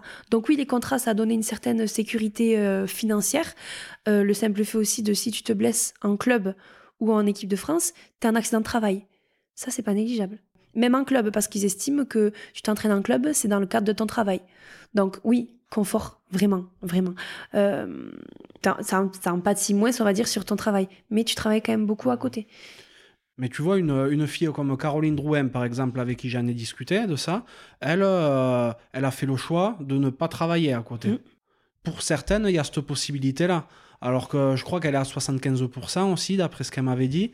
Donc il y a, y, a, y a celles qui veulent travailler et celles qui font 100% rugby, euh, même si elles touchent un petit peu moins que, que, que si elles bossaient à côté. quoi. Alors, moi, j'ai fait le choix sur. Quand je commençais à sentir que ça sentait très mauvais, le 15 de France pour moi, euh, je me suis dit, t'es à la dernière année, je vais voir avec. Euh, j'ai pris du, du sens. Enfin, ouais, du sens solde, en fait, avec mon travail, sur un an. Et je leur ai dit que euh, je, je allais rester uniquement 15 de France. Pour profiter réellement, c'était super. J'ai vécu ma plus belle année rugbystique. Et parce que t'es bien le lundi matin, quand tu pars jouer à Rennes, t'as 11 heures de bus, allez, 11 heures de bus retour le lundi matin, t'es contente de dormir 3 heures de plus quand tes copines en club, elles vont travailler. Euh, t'es contente de pouvoir aller voir ta kiné pour qu'elle te remette un peu sur pied. t'as un peu plus de, de, de, vie privée aussi. Parce que tu, tu éparpilles ta semaine d'entraînement bah, plus correctement, t'es pas à courir partout. Puis moi, je suis beaucoup investie dans le club ou dans l'association des joueuses. Donc, euh, oui, c'est super. Mais d'un côté, il faut quand même garder euh, en vue que c'est bien, mais il faut avoir une sortie de secours à la fin de ton contrat. Donc oui, c'est bien de faire le choix en fait de, de, n'être que rugby. Mais euh, moi, à, 31 ans, je sais, enfin là ça va parce que j'ai fait un bilan de compétences, je ne sais pas ce que je veux faire de ma vie mhm. parce que ça a été le rugby toute ma vie d'adulte. Donc euh, oui, c'est bien quand tu es payé à faire tout ça. Et c'est ce qu'on voit, c'est le mal un peu du rugby masculin professionnel. Tous ces espoirs qui se disent, bon, je suis payé à faire du rugby, c'est génial, qui laisse tomber les études, les formations et tout ça. Je suis pété, je me blesse, aucun club veut de moi. Qu'est-ce que je fais? Qu'est-ce que je fais? Donc oui, c'est un, confort. On nous en demande beaucoup. C'est super compliqué de, garder. Il y a une joueuse, Julie Duval, elle n'a pas accepté en fait les contrats. Elle a dit stop, j'arrête parce qu'elle évolue au fur et à mesure dans son statut professionnel. Et en fait, les contrats, ça allait la faire baisser. Donc j'ai pas travaillé ce qu'elle disait toute ma vie pour évoluer dans mon boulot, pour au final euh, en fin de carrière, tout laisser tomber et mettre tout pour le rugby. Donc elle a fait un choix d'arrêter. Et je peux la comprendre totalement. Mais euh, il faut voilà, faut, faut pas oublier ça quoi. C'est je trouve ça particulier de on nous demande beaucoup mais derrière euh, on est un peu à poil quand euh, notre carrière se termine. Ah oui, bon après c'est c'est le lot de, de tous les sports euh, de haut niveau professionnel, Exactement, parce que où, où derrière tout peut très vite s'arrêter quoi. C'est ça. Et, euh, et vous en l'occurrence, ben, vu que vous êtes à 50%, je suppose que vous touchiez pas non plus des 100 et des 1000, donc il fallait euh, il fallait ce complément très souvent à côté. euh, Ça va, on n'était pas à plaindre non plus. hein. On est... Moi, le maximum que j'ai touché, c'est pas tabou avec l'équipe de France, c'était 2700 euros par mois. On se dit, euh, c'est bien. Je oui, c'est bien, oui. mais c'est ce qu'un cadre touche, en fait. Je, je te propose de faire ce que je fais dans ma vie. Le, tu, tous les soirs, tu as entraînement en club. En journée, tu as tes entraînements euh, du 15. Les week-ends, tu te tapes des, des trajets euh, à Pimpous-les-Bains. Tu pars sur une, deux, trois, quatre semaines avec l'équipe de France. Quand tu pars, tu rentres pas chez toi le soir. Ta vie privée, tu familiale, euh, sentimentale, tu la mets de côté. Et cette vie professionnelle, tu la mets aussi de côté. Tu repars à zéro quelque part. J'ai eu cette conversation avec euh, une autre joueuse de, du, du- de l'équipe de France à 7. Et elle me disait, bah ouais, moi c'est pareil, je j'ai jamais travaillé de ma vie. Tu te rends compte? T'arrives à 30 ans, t'as jamais travaillé de ta vie. C'est chaud, hein? Travailler, attention, en dehors du rugby. Oui, parce que c'est un boulot aussi. C'est un boulot, hein. c'est un investissement, hein. c'est, on, y, on laisse des plumes. hein. Mhm. C'est particulier. Et puis, une fois que tout ça s'est terminé, moi je disais, ce qui me fait le plus peur de repartir dans cette vie sociale, c'est retrouver sa place dans une société, il faut se le dire. Et je n'ai jamais travaillé, euh, comment dire, avoir une vie normale, c'est aller au travail, avoir tes cinq semaines de congés payés, quand tu en as cinq semaines, rentrer le soir, euh, faire ta vie. Moi, j'ai toujours eu une pause.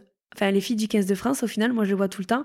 On n'est pas sur 365 jours de travail, de ta vie normale. On avait toujours des coupures, même si c'était un stage de trois jours, d'une semaine ou de deux semaines. Tu avais une coupure. Même si tu n'aimais pas ton boulot ou que c'était pas si folichon, bah, tu... c'est pas grave, tu savais que tu avais une coupure au minimum une fois par mois. C'est un privilège, ça. Ah oui, c'est sûr. tu vas toujours la même chose et puis tu tu tu t'éclates. Enfin, tu sais que tu vas passer, euh, tu vas à Marcoussis ou ailleurs euh, faire du rugby. On s'occupe de toi. Tu fais pas manger. Ça, c'est- tu fais pas manger. T'as pas la voiture à prendre. Tu te lèves. Encore une fois, voilà, c'était impri- c'était- c'était usant. Et puis tu dois toujours être euh, performante. Tu dois être meilleure que ce que tu as été la veille. Tu dois tenir ta place. Mentalement, c'est c'est compliqué. Même si tu fais tout ce qu'il faut, que tu es au plus haut niveau que tu puisses donner, bah, ton entraîneur, à tout moment, il peut te. Ben non, ça suffit pas. Ou alors il a estimé que même si l'autre elle a moins fait, qu'elle est meilleure que toi. C'est c'est compliqué. Mais en attendant, avec le boulot, tu avais quand même cette coupure. Et là, aujourd'hui, ben, tu vas repartir sur une vie professionnelle euh, normale. Oui, oui. Bon, on, on y reviendra Ouais. sur, euh, sur ça tout à l'heure. c'est- C'est c'est un sujet vaste. Ouais, ouais, ouais, non, mais c'est. euh, euh, je, je pensais que quand on aborderait le, le sujet des contrats, t'allais me dire oui, mais ma vie a changé, c'était trop bien et Mais tout. bien sûr, mais pas tant que mais ça. bien quoi. sûr qu'elle a changé, surtout la dernière année. C'est un privilège. Tu, tu te lèves le matin, tu sais que ton objectif, ça va, être- ça va être de faire du sport pour être bien dans ton corps, bien dans ta tête, bien dans une équipe. Mais voilà, je l'ai faite la dernière année. Je l'ai faite la dernière année Ouais, parce que je me suis dit que, euh, bon, je vais mettre le boulot de côté sur un an. Donc, suite à cette signature de contrat, tournoi 2019, donc toi, tu es toujours en place, évidemment, vous terminez troisième. On le passe assez vite, ce tournoi, parce qu'en été, il y a une tournée Mm. à San Diego. Ouais. C'est euh, là, vous, vous battez une nouvelle fois les Black Ferns. Ouais. C'était une, euh, un gros souvenir, non aussi? Ah là là là là. Cette tournée San Diego, mais ce privilège aussi déjà d'aller à San Diego. Excuse-moi, avec l'équipe de France, moi, je suis allée à Los Angeles, Salt Lake City, San Diego. euh. Non, mais quand même, jamais tu peux te permettre de pas. Enfin, jamais si, mais de. de peut te permettre sur ton temps et, ton argent de partir aussi loin, aussi longtemps. Puis le privilège de ces grandes tournées, c'est que tu pars un mois. Donc au final, tu sais que tu vas avoir des temps off et tu vas pouvoir bouger, euh, visiter un petit peu, pas comme pour les Six Nations. Donc, euh, j'ai adoré parce que ce coin de- du monde est extraordinaire. T'es à la frontière du Mexique, les gens sont trop gentils. Pour commencer, euh, un groupe jeune, dynamique, qui a encore changé un petit peu. Des nouvelles têtes qui arrivent, euh, folklore, franchement, euh, il y en a qui c'est très très drôle. Le staff, encore une fois, il y a, il y a du- des nouveaux venus. Enfin, je sais pas, il y avait, j'en ai beaucoup de bons souvenirs. Et puis on bat encore une fois euh, la- les Néo Z. Et je me rappelle une fois, je, gratte un ballon décisif et c'est là où ça fait basculer le match. T'es fier, t'es content. Après, il faisait chaud aussi, là, là, là, il faisait chaud. C'est un autre public, il n'y avait pas de gradin, il n'y avait pas de tribune. Mhm. C'est sur des, des, des parcs universitaires. C'est euh, ouais, San Diego, quoi. Bon, au final, ça a été les dernières grosses dates que j'ai eu pu faire. Oui, mais t'as mangé des fricadelles. J'ai J'ai mangé des fricadelles. Euh, là, là pour, euh, pour expliquer un petit peu aux auditeurs, c'est j'ai j'ai demandé à, à Caroline Thomas s'il y avait des, des trucs euh, intéressants euh, qu'elle pouvait balancer. Elle m'a dit surtout, parle-lui des, des fricadelles de San Diego avec la Nevada. Ah, la Nevada on partait loin quand même là. Là, tu te dis, on est tous des gamins en fait. On est tous des gamins. On était trois. Agathe Socha, Caroline Thomas, Isari Castre. Des gamines. Des gamines. Pourquoi on parlait belge une fois? C'est-à-dire qu'on prenait cet accent, je sais pas d'où c'est sorti, mais on, est, on est parti là-dedans, dans des délires. Et hallucinations avant, on avait fait des vidéos avec. En fait, on faisait comme un petit confessionnal, tu sais, dans Love Story, Secret Story et tout ça. Pourquoi, je sais pas. Mais tu as besoin un petit peu de sortir de, ton quotidien de sport, sport, sport, euh, performance. Et, on, a, on a pété un câble. Et donc, on avait la Nevada. La Nevada, c'est-à-dire de la famille Tuche. Avec le docteur qui était dans notre euh, délire aussi, Romain Loursac. Et donc, il faut savoir qu'on avait euh, plusieurs petits bus pour les allers-retours. Et donc, la note, c'était la Nevada. Et on s'est tapé des délires. Mais, mais des fois, tu te dis, euh, c'est pas possible, on était drogués hein, pour partir dans des trucs aussi loin. Mais c'est souvenirs. Voilà, oh là là là. C'est carjack et l'auto. Mais des conneries, je sais pas comment t'expliquer. on voulait se cacher nos vannes la manager, il s'avère qu'elle râlait un petit peu parce qu'on mettait un peu de temps des fois à arriver aux entraînements. On était dans les temps, hein, mais on faisait des courses euh, qui arrivaient le un premier, qui arrivait après, cacher les clés, euh, récupérer les clés de certains vannes, les cacher sur le parking, n'importe quoi. Mettez des gamins, quoi qu'il arrive. Mais c'était drôle. Hein. Punaise que c'était drôle. Hein. C'était une belle tournée, ça aussi. Ouais. vous avez mangé des M&M's aussi. oh, Caro, elle a dit beaucoup trop de choses. et, des, cerises. Et des cerises. Oh oui, c'est vrai qu'on était par, euh, par deux dans les chambres. Et des grosses chambres au final. Et ah, j'ai la chance d'avoir Caro Thomas. Moi, j'avais plus mes copines de lance. Et avec Caro, c'est là où, avec les, les, les sœurs ménagées aussi. Euh, c'est. On est, on est des gosses. Mais j'y repense, on est des gosses. Je pense qu'on a mangé. au minimum 5 kilos de, M&M's au beurre de cacahuète. Mais au minimum, c'est addictif. Hein. On était toutes les deux sur notre lit à regarder la télé ou je sais pas quoi là. Et puis le paquet d'M&M sur la table, et à toi, à moi, à toi, à moi. Et puis on a acheté des cerises qui étaient aussi grosses que des prunes. C'est vrai, c'est. Non, mais c'est folklore. On était en, en semi-début de relation de nos copains de l'époque. Euh, on était en discussion nocturne avec, on se, enfin, on se posait des questions, n'importe quoi. Une, les feux de l'amour. C'était vraiment des, une petite série, notre vie, là, à cette époque-là. C'était 5, kilos de M&M, heureusement que vous aviez déjà signé les contrats. Hein. Ah ouais, hein. mais je, je blague pas, hein. je blague vraiment pas. Puis c'était pas cher, et on en a pas chez nous. Ah ben oui, ben voilà, exactement. Et euh, bon, tout va bien pour toi, et encore une fois en équipe de France. Et euh, pour le tournoi 2020, tu honores euh, une 70e sélection un petit peu spéciale. Oui, 70e sélection encore une fois au hameau, mais j'en ai pas du tout un bon souvenir parce que après coup, bon, t'arrives toute seule sur le terrain, la, pression, la pression énorme. T'as remise des maillots la veille par Hello Poulain euh, à l'hôtel. J'étais très stressée, très anxieuse. Là, tu dois décevoir personne en fait. Surtout pas euh, tes entraîneurs, surtout pas tes, tes, joueuses, tes coéquipières, surtout pas toi, ta famille, 70e à Pau ou un mot, où c'est que quelques années avant on fait le Grand Chelem. Ça faisait beaucoup, beaucoup de journalistes étaient intéressés à moi. Et il s'avère qu'on était plusieurs à avoir fait un, mauvais match. Mhm. On perd contre cette équipe, encore une fois. C'était pas beau ce qu'on a fait. C'était l'Angleterre. Hein. Ah ouais, mais c'était pas beau ce qu'on a fait. Molle, je m'en rappelle, hein, mais comme c'était hier, ça pour le coup. On n'était pas ouf.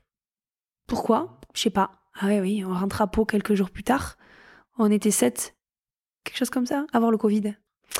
Et donc, euh, je l'avais dit au docteur à la fin du match, je comprends pas. J'étais très essoufflée, je me sentais mal, je me sentais pas bien, je essoufflé, fatigué, pas l'envie de, pas le jus nécessaire pour, euh, pour avancer, pour être au soutien de certains trucs. Et euh, donc, on a été plusieurs convoqués. Ah, ça, oui, ça nous avait fait plus ou moins rire. Mais on était plusieurs à avoir eu le Covid, en fait. Voilà. C'était génial. ouais, ouais. Ce, ce, qui est, ce qui est triste d'un côté, c'est que ça, ça signe un peu le, début de la fin pour toi avec l'équipe de France. Tu n'as que 28 ans hein, au moment du, du Covid. Tu as 72 sélections. Courant du tournoi, juste avant qu'il soit arrêté, hein. tu peux pas te douter, là, encore une fois, que, que ce sera la fin. Vraiment la 72 et dernière. Après, ça faisait déjà plusieurs saisons que je vivais chaque match comme si c'était le dernier. Mhm. Parce qu'on avait eu des entraîneurs et des joueuses leaders qui nous avaient bien ancré ça dans nos têtes.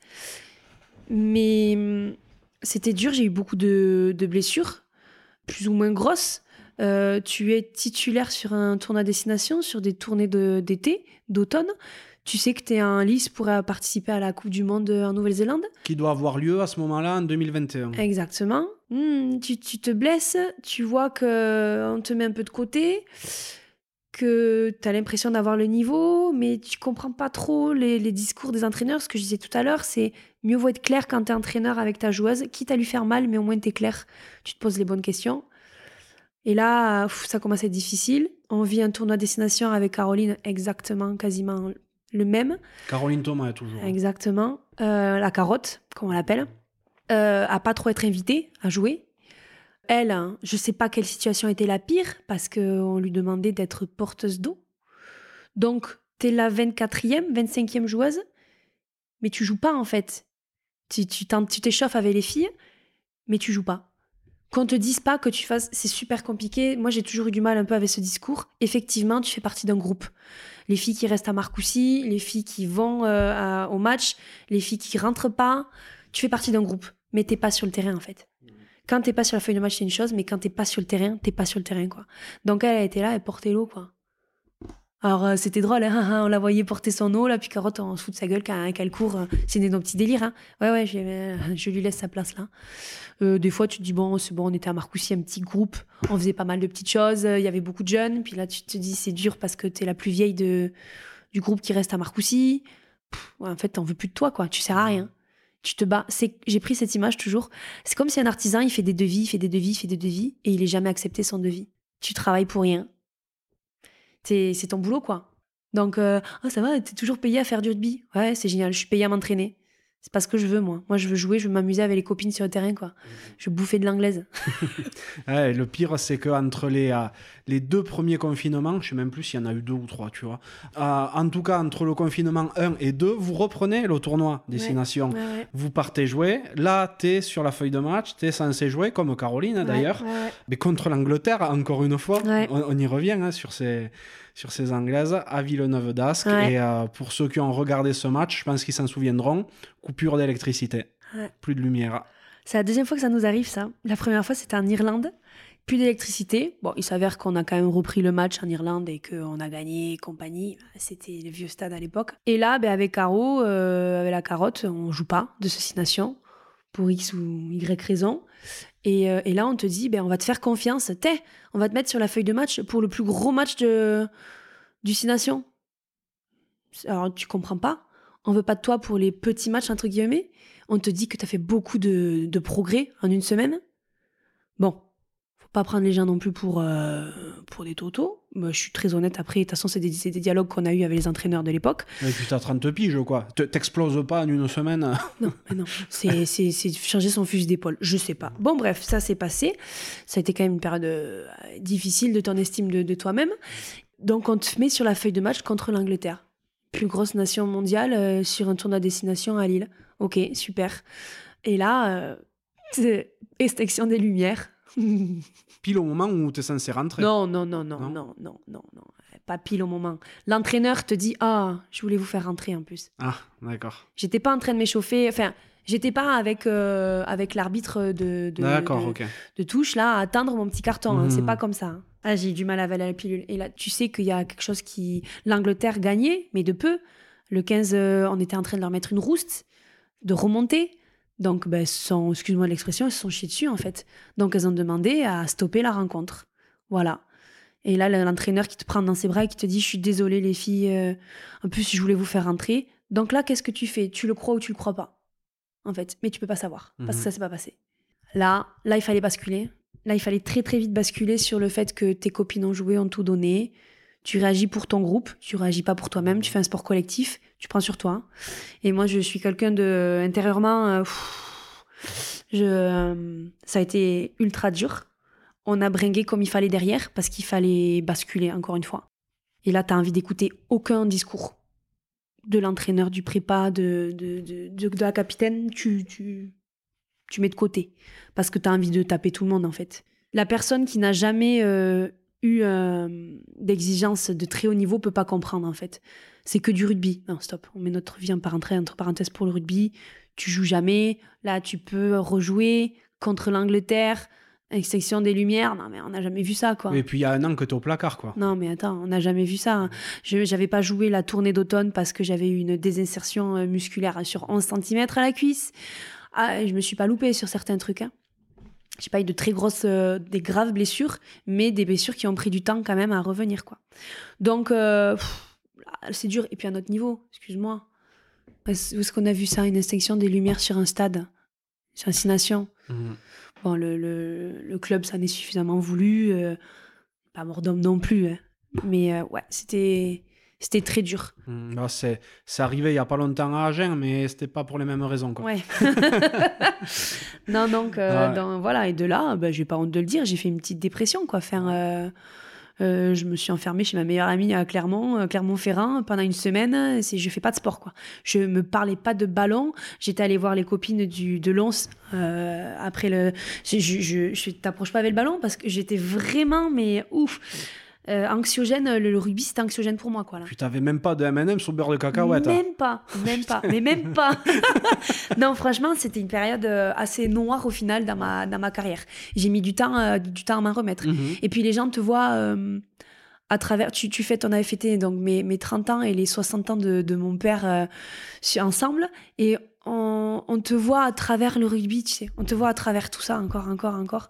Bon, euh, là, faut me foutre la paix un petit peu sur le rugby, j'aimerais bien exister à travers autre chose. Bon, au final, c'est ce qui fait que ce que tu es le rugby. Oui, oui, oui, mais il y a autre chose. Ça s'est tellement mal passé sur cette dernière année que compliqué, compliqué, et puis, et puis après, bah tu sens que les choses euh, partent en cacahuète, tu reçois un mail euh, du manager ou du, du head coach, tu t'écris à tes copines, t'as reçu un mail, toi? Oui. Et toi? Oui. Et toi? Oui. Bon, bah, allez, c'est bon. On sait très bien ce que c'est ces mails-là. On y revient juste après. Mais euh, toi, à cette époque-là, donc mi-2021, t'as encore espoir d'être retenu pour la Coupe du Monde? Oui. Parce qu'elle doit, elle doit avoir lieu en 2021, encore jusqu'à quelques semaines, quelques mois semaines. avant. Un, mois et demi avant la Coupe du Monde. Tu te dis, bon, ça pue, mais j'ai encore une carte à jouer, quoi. Oui, en plus, j'étais en méga forme, quoi. J'étais en belle forme physique. Pour un pilier, enfin, pour une première ligne, euh, tu arrives à un pic, quand même, de ton expérience. Je pense c'est du 28, 27, 28 ans. 27, 28 ans, tu, tu connais ton poste, tu, tu sais ce qu'il faut faire, tu as un jeu plus intelligent. Et puis, j'étais en forme physique, quoi. J'étais en forme physique. Là, comme tu disais, il y avait les contrats, tu avais un réel suivi. Euh, les prépas, ils étaient euh, derrière nous, mais positivement, quoi. On te donnait, euh, tu avais une problématique, hop, on solutionnait l'histoire. J'étais en forme, j'étais en forme physique, mentale, technique. Donc tu te dis, c'est bon, je ne vais pas lâcher prise, quoi, encore. Je vais pas lâcher. Et eh ouais, mais la, Coupe du Monde n'a pas lieu cette année-là. Elle est reportée donc d'un an. Et euh, il y a très longtemps qu'on n'a pas parlé de, du club, mais euh, à ce moment-là, Lons intègre la section paloise. Ouais. Donc euh, c'est un changement aussi pour le statut du club en lui-même, peut-être en termes de moyens, je ne sais pas trop. Comment ça se caractérise Alors, on était en partenariat déjà avec la section. Donc pendant quelques temps, on a eu Lance rugby féminin Berne Pyrénées. Notre logo, c'était le même que la section, sauf qu'il était rouge. Donc il y avait vraiment ce, cette volonté de créer un partenariat. Et différemment d'autres équipes féminines, on, était avec les, on avait les pros et pas avec les assos. Donc euh, il y a quelque chose qui commence à se créer, un appui financier. C'était vraiment l'appui financier, l'accès au stade euh, centre d'entraînement Macron parce que à Lons, on a quand même deux clubs, du coup, masculin et féminin, avec différentes catégories. C'est assez compliqué de se partager tous ces terrains euh, les, soirs d'entraînement. Donc, euh, ensuite, euh, effectivement, il y a cette vraie fusion qui se fait avec la section en vert et blanc. Alors, dur, parce que tu joues avec Lens en rouge et blanc depuis des années. Mais à titre personnel, j'étais contente de faire partie du changement. Et pas, hop, t'arrêtes ta carrière et tu vois ton club changer du tout au tout. Ouais tu inculques un petit peu des valeurs que tu mets en place depuis des années à ces jeunes générations qui arrivent. Euh, tu as un pied dedans, tu as un peu un pied dehors. Bon, là, j'ai les deux pieds dedans complètement. Hein. Et euh, il y a une crédibilité auprès du corps arbitral. C'est quoi Lons Lons le Saunier Non, non, Lons dans le 64. Aujourd'hui, tu es Lons section paloise. On s'est quitté. Le logo, c'est le même que les hommes. Tu joues en vert et blanc, tu es plus reconnu. Ça attire aussi d'autres joueuses, faut se le dire. Des entraîneurs compétents et volontaires, euh, du sponsoring, des, petits détails en fait, des, avantages que le club, les dirigeants euh, travaillent d'arrache-pied dessus Et grâce, on va dire, à cette fusion, après, on est avec l'Omnisport au final de la section paloise. Donc, on fait partie de tous ces spots, de toutes ces disciplines. Quoi. Donc, euh, ouais, ça fait quand même un gros changement. Euh, bizarre de jouer en vert et blanc. Bon, j'estime que le rouge et le vert me vont bien au teint. Hein. mais, euh, mais ouais, c'est c'est un gros changement. Tu passes de RC Lens à hop, on sépare les, les, garçons des filles. Ok, ok. Lens rugby féminin, Béarn, Pyrénées. Ok, maintenant Lens section paloise. Je pense que dans quelques temps, on sera section paloise tout court. Très certainement, ouais. Mais euh, pour l'instant, euh, notre foyer, il est à. Euh, nos matchs sont à Lons. On a eu le privilège de jouer au hameau. je pense que ça manque encore un petit peu de, pub, de médiatisation. Parce que moi, personnellement, jouer au hameau, hameau à 10% rempli, je vois pas l'intérêt. À Lons, nous, c'est toujours plein. Que ce soit pour l'élite ou pour les espoirs il y a toujours du monde. Euh, cette proximité avec les gens sur les talencaires, euh, les copains à la buvette, euh, c'est important, c'est chez nous, quoi. C'est chez nous. Euh, bah, les adversaires sont pas contents parce qu'ils se douchent sous les tribunes. Les tribunes, elles sont pas géniales, géniales. Nous, on est dans les nouveaux vestiaires, on prend nos aises. Et le hameau, en plus, j'y avais pas, j'ai pas joué au hameau parce que, ben, justement, j'étais blessée. C'était quand j'avais cette grosse déchirure. Et euh, oui, c'est beau, mais j'espère qu'on pourrait jouer un baisser de rideau, parce que lever de rideau, c'est compliqué encore une fois, apparemment. Mais c'est qu'il y a du monde, des vrais spectateurs euh, euh, de la section. Le, vrai, le 16e homme nous suit beaucoup aujourd'hui, franchement, on est chanceux. Mais voilà, j'espère que ça pourra se faire sur un hameau plein, ou du moins euh, avec pas mal de gens dedans. Sinon, je ne vois pas trop l'intérêt. Quoi. Ouais, tout à fait. Mais je pense savoir de quel match tu parles. Je pense que c'était contre le Stade Toulousain. Exactement. J'y étais à ce match, euh, qui était effectivement un baissé de rideau de, des gars de la section c'est vrai que ça fait bizarre quand même, parce que le, ça, sonnait très creux. Euh, en plus, vous êtes euh, fait très pané sur ce match-là. Euh, oui, mais il y a une. Alors, on perd, mais il y a une belle prestation de la part des joueuses. moi, je me rappelle de l'investissement des joueuses, et c'était pas ridicule. Le score, encore une fois, reflétait pas le, le match, mais il y avait personne, quoi. Il y avait moins de monde, je pense, que, que pour un entraînement dirigé de la, de la section, quoi. C'est dommage. Cette saison-là, donc 2021-2022, touche par la suite à sa fin. Et c'est là qu'effectivement, avec euh, certaines de tes copines, coéquipières euh, ou collègues, appelle ça comme, euh, comme tu veux, vous vous checkez pour voir si vous recevez toutes un mail. Ouais. Là, là, là, on, se le dit en rigolant, hein, parce que on sait que c'est la fin, on le sait. Mais comment ça va se passer quoi Donc là, on parle évidemment de, des contrats pro, des contrats de les fédéraux. Hein. Qui, ne sont pas, qui ne sont pas reconduits. Euh, sachant que là, on avait un, contrat donc sur deux ans. Donc euh, là, tu sens que hmm, ça pue, ça pue, ça pue. Tu sais plus trop appelé, tu tu sais pas trop. Quand tu abordes certains sujets, tu sens qu'il y a un malaise. Euh, ça fait un moment que t'es pas monté à Marcoussis à cause du Covid. ouais, tu sens qu'il y a quelque chose. Donc ben là, c'était une visio, une visio qui a duré six minutes. Alors, je vais essayer de ravaler mes larmes, parce que 6 minutes pour mettre un terme à 13 ans d'équipe de, France, on, a eu, on a eu droit à des contrats. Euh, ces contrats-là, nous, on s'est battu avec 6 euh, joueuses, 6-7 joueuses. Je fais pas partie du groupe de, de, des 30 joueuses qui étaient souvent appelées avec l'équipe de France. Non, non, je faisais partie des 6 joueuses qui se sont menées pour euh, un, un, parallèle avec Proval pour créer ces contrats, quoi. On a mis quelque chose en place de serein pour l'avenir chose à laquelle je bénéficierai au final jamais quoi. Tu, tu fais partie de cette génération qui a côtoyé le on n'avait rien, on a tout ce qu'on a aujourd'hui.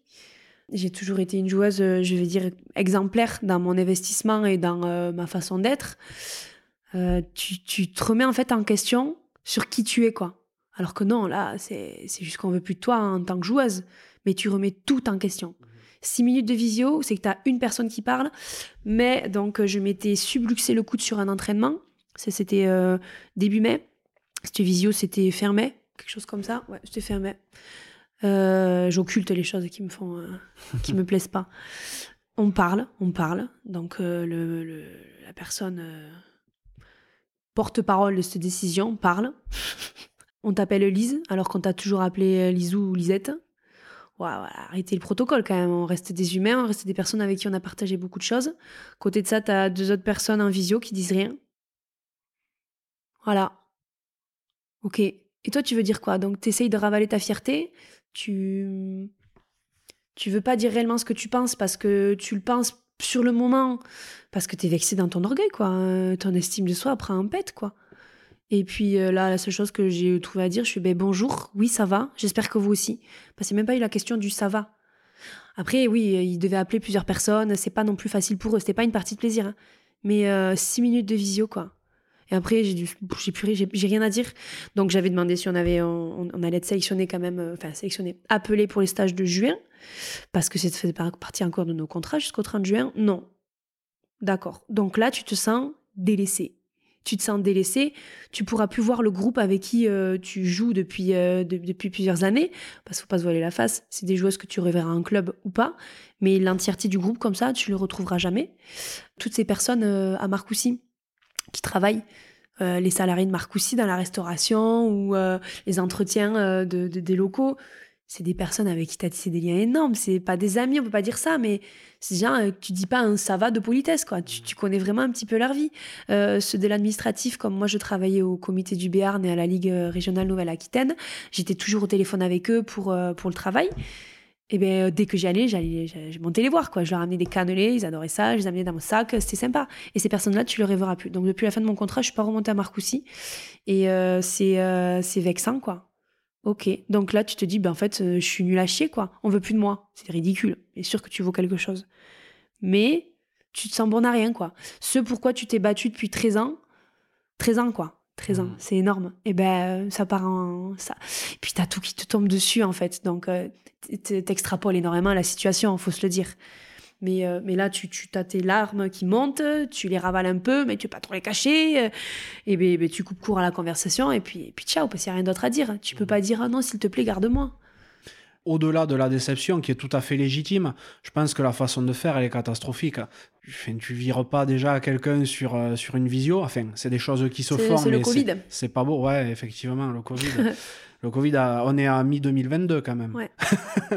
Oui, après Ouais. c'était encore un peu compliqué, mais ils ont mis ça sur le dos du Covid. Logistique, c'était plus simple à faire. Alors après, tu peux entendre les. euh, quand on te dit que tu commences à perdre de ton niveau, tu l'entends. Enfin, tu l'entends. Ça fait toujours fait, ça fait chier, il faut se le dire. Mais tu l'entends aussi. Tu sais que tu as des jeunes qui poussent derrière. Tu peux que l'entendre de toute façon. C'est c'est la vie d'un entraîneur. Tu sais que ça te pend au nez depuis quelque temps. Mais là, tu vires quand même euh, des joueuses euh, cadres, quoi. Caroline Thomas, Lénaïque Corsan, euh, Koumba Diallo, euh, Yana euh, on parle de, de, de joueuses cadres, quoi. Donc, bon, mais ok. Et là, et là, tu te dis, bon, mais très bien. C'est horrible ce que je te dire, tu as encore un mois de salaire. Et bien, ce salaire-là, je vais m'en servir pour aller bringuer, voyager un petit peu. J'ai passé un été à essayer de d'occulter totalement. Euh, Tu fais l'autruche, quoi. Tu veux pas prendre euh, ça dans ta face. La saison en club est terminée. Bon, pas de rugby. Et pas de Coupe du Monde. Et en- pas de Coupe du. Monde. Pas de Coupe du Monde euh, civile. Oui, effectivement, on, va- on va y venir. Mais euh, ce sur quoi j'ai envie de rebondir aussi, c'est effectivement cette, cette fin de contrat. Parce que euh, tu l'as très mal vécu, à juste titre. Et je pense que ça, ça se vit d'autant plus mal chez vous, les filles, qu'il n'y a, pas- y a pas de porte de secours, en fait. Quand tu es un gars et que tu es, un joueur pro, tu pas reconduit dans ton club, ben ton agent, il va t'en trouver un autre, tu vois. Vous, euh, votre seule et unique option pour avoir un contrat pro, c'est avec la Fédé. Ouais. Et donc, si vous n'êtes pas reconduit à la Fédé, c'est terminé bonsoir pour tout, quoi. Et tu pourras pas rebondir ailleurs. Mais au-delà de la porte de sortie, c'est euh, juste une aventure en fait que tu mets un terme à, à ta vie d'adulte. De mes 18 ans à, à mes 30 ans, à 31 ans, c'était ça quoi. Donc, euh, tu t'espères que euh, ils vont faire quelque chose euh, pour te retrouver. Heureusement que j'ai vécu ma. Tu vois, j'ai eu une cape avec ma 50e, enfin, 50e sélection. Bon, t'as eu ce cap-là, eu des, on t'a mis en, avant. En fait, t'as l'impression de. C'est là où tu te rends compte qu'on est tous de passage partout. À part si tu guéris le, cancer, euh, euh, le cancer ou euh, le- les problèmes écologiques actuels, on t'oubliera, tu vois. Et là, tu te dis, bah oui, en fait, c'était que du rugby, t'as foutu tout ça. Euh, en- Enfin, je sais pas comment expliquer. On est tous de passage. Prends tout ce que t'as. J'en ai, j'en ai beaucoup grandi au final avec tout ça parce que tu relativises énormément. Donne tout ce que tu peux donner prends ce que tu peux prendre, entre guillemets, attention. Euh, fais pas les choses pour avoir quelque chose en retour. Mais euh, pff, là, faut se reconstruire, quoi. Ok, donc maintenant, je vais donner dans quel domaine? Je vais être bonne dans quel domaine? Et tu pars faire du vélo. Pars faire du vélo. non, non, mais après, j'ai dit ça, euh, on s'est beaucoup soutenu, on s'est revus, puis les premières destinations que tu vois, la Coupe du Monde, enfin, les premiers matchs que tu vois des copines à la télé, euh, tu les regardais, mais d'un œil. Hein. T'en veux aux entraîneurs qui t'ont euh, qui t'ont lâché. Mais encore une fois, c'est une, une, décision sportive. Humainement, encore heureux qu'on arrive à s'entendre avec certains. Hein. Pas avec tous, hein. mais il faut, faut avancer. Il n'y a pas mort d'homme, encore une fois. Mais euh, comme tu dis, la façon de, la façon de faire est. Euh, ouais, tout à fait. Je pense que c'est peut-être ça le, le plus dur au final, parce que c'est des personnes avec qui tu as vécu beaucoup de choses et qui te disent ça derrière de cette manière. C'est ça. Et donc, pour pour rebondir et profiter un petit peu de ton été, donc euh, tu tu t'enfourches ton, euh, ton VTT et tu pars, tu pars faire un tour du Gers C'est ça. Mais avec ma dernière, euh, ma dernière paye, je me suis dit, ok, je vais m'acheter un beau vélo de voyage. je vais m'acheter un beau vélo de voyage et j'ai envie de faire le tour du Gers à vélo. Pourquoi? Ça m'a pris comme un moustique qui m'a piqué. J'aime faire du vélo, oui, mais là, quand même, comme ça, bon. Eh ben oui, t'es je vais partir de tel jour à tel jour. Euh, mes parents, mais t'es sérieuse, c'est dangereux. Euh, euh, à vol d'oiseau, dans le Gers, on est à 30 minutes de tout là, donc vous pourrez venir me chercher, c'est pas un problème. En plus, je dormais pas dehors pour le coup, mais voilà, mon vélo, mes sacoches, mon casque, mon opinel, et puis on y va. Et c'était génial. T'es parti combien de temps? Je suis partie 12 jours. Ouais. 12 jours, c'est court et long en même temps. T'as pas de contraintes t'apprends des choses pendant ton circuit rugbystiquement euh, qui te font un petit peu grincer des dents encore, mais hop, c'est pas grave, je vais pédaler, je vais l'oublier. et c'était génial, c'était génial. Pas de contraintes d'horaire. Euh, si tu voulais t'arrêter euh, pour admirer le paysage, tu t'arrêtes. Si tu voulais prendre une photo, tu t'arrêtes. J'en ai chié quelques fois. à deux reprises, j'ai continué à côté du vélo parce que c'était dur ça monter. Mais ouais, c'était un bel été. C'était un bel été. J'ai adoré ça. C'était avec moi-même. Alors, beaucoup me demandaient T'as fait ça pourquoi Par conviction Pour soutien d'une association? Non, pour moi. pour moi. Et, euh, et, voilà. Puis après, j'ai bougé avec mes copines. Euh, j'ai bringué, j'ai profité de ma famille. Et je me suis rendu compte que peut-être que c'était un mal pour un bien, cette fin de carrière. Euh, de toute façon, tu te raccroches à ce que tu peux. Mais j'ai pu profiter de liberté euh, je, donc c'était pas de club, euh, pas de 15 de France, d'une liberté que j'ai jamais connue. C'est-à-dire qu'on se prive beaucoup quand on, est, on fait du, haut niveau, du très haut niveau, du professionnalisme, parce que bah, l'alcool euh, et la bonne bouffe, oui, c'est cool, hein, mais ça te bousille ta préparation physique. Donc, euh, tu te prives de certaines choses. Euh, moi, je sais que plusieurs fois, on me demandait de venir pour euh, manger au resto ou faire une petite brinque. Je fais non, parce que non, non, je peux pas. Oh, mais viens comme ça. Je fais arrête, on sait qu'on est épicurien, on sait qu'on va picoler un peu trop. Et donc là, j'ai profité à 100%. Mhm. Sans, quand je dis picoler, ça veut pas dire que j'ai bu et que j'ai fait la fête tous les week-ends. ne te justifie pas ici, c'est bon. mais euh, je, ben, j'ai rebondi sur autre chose. En fait, il m'a fallu du temps, mais j'ai rebondi un peu sur autre chose, à profiter.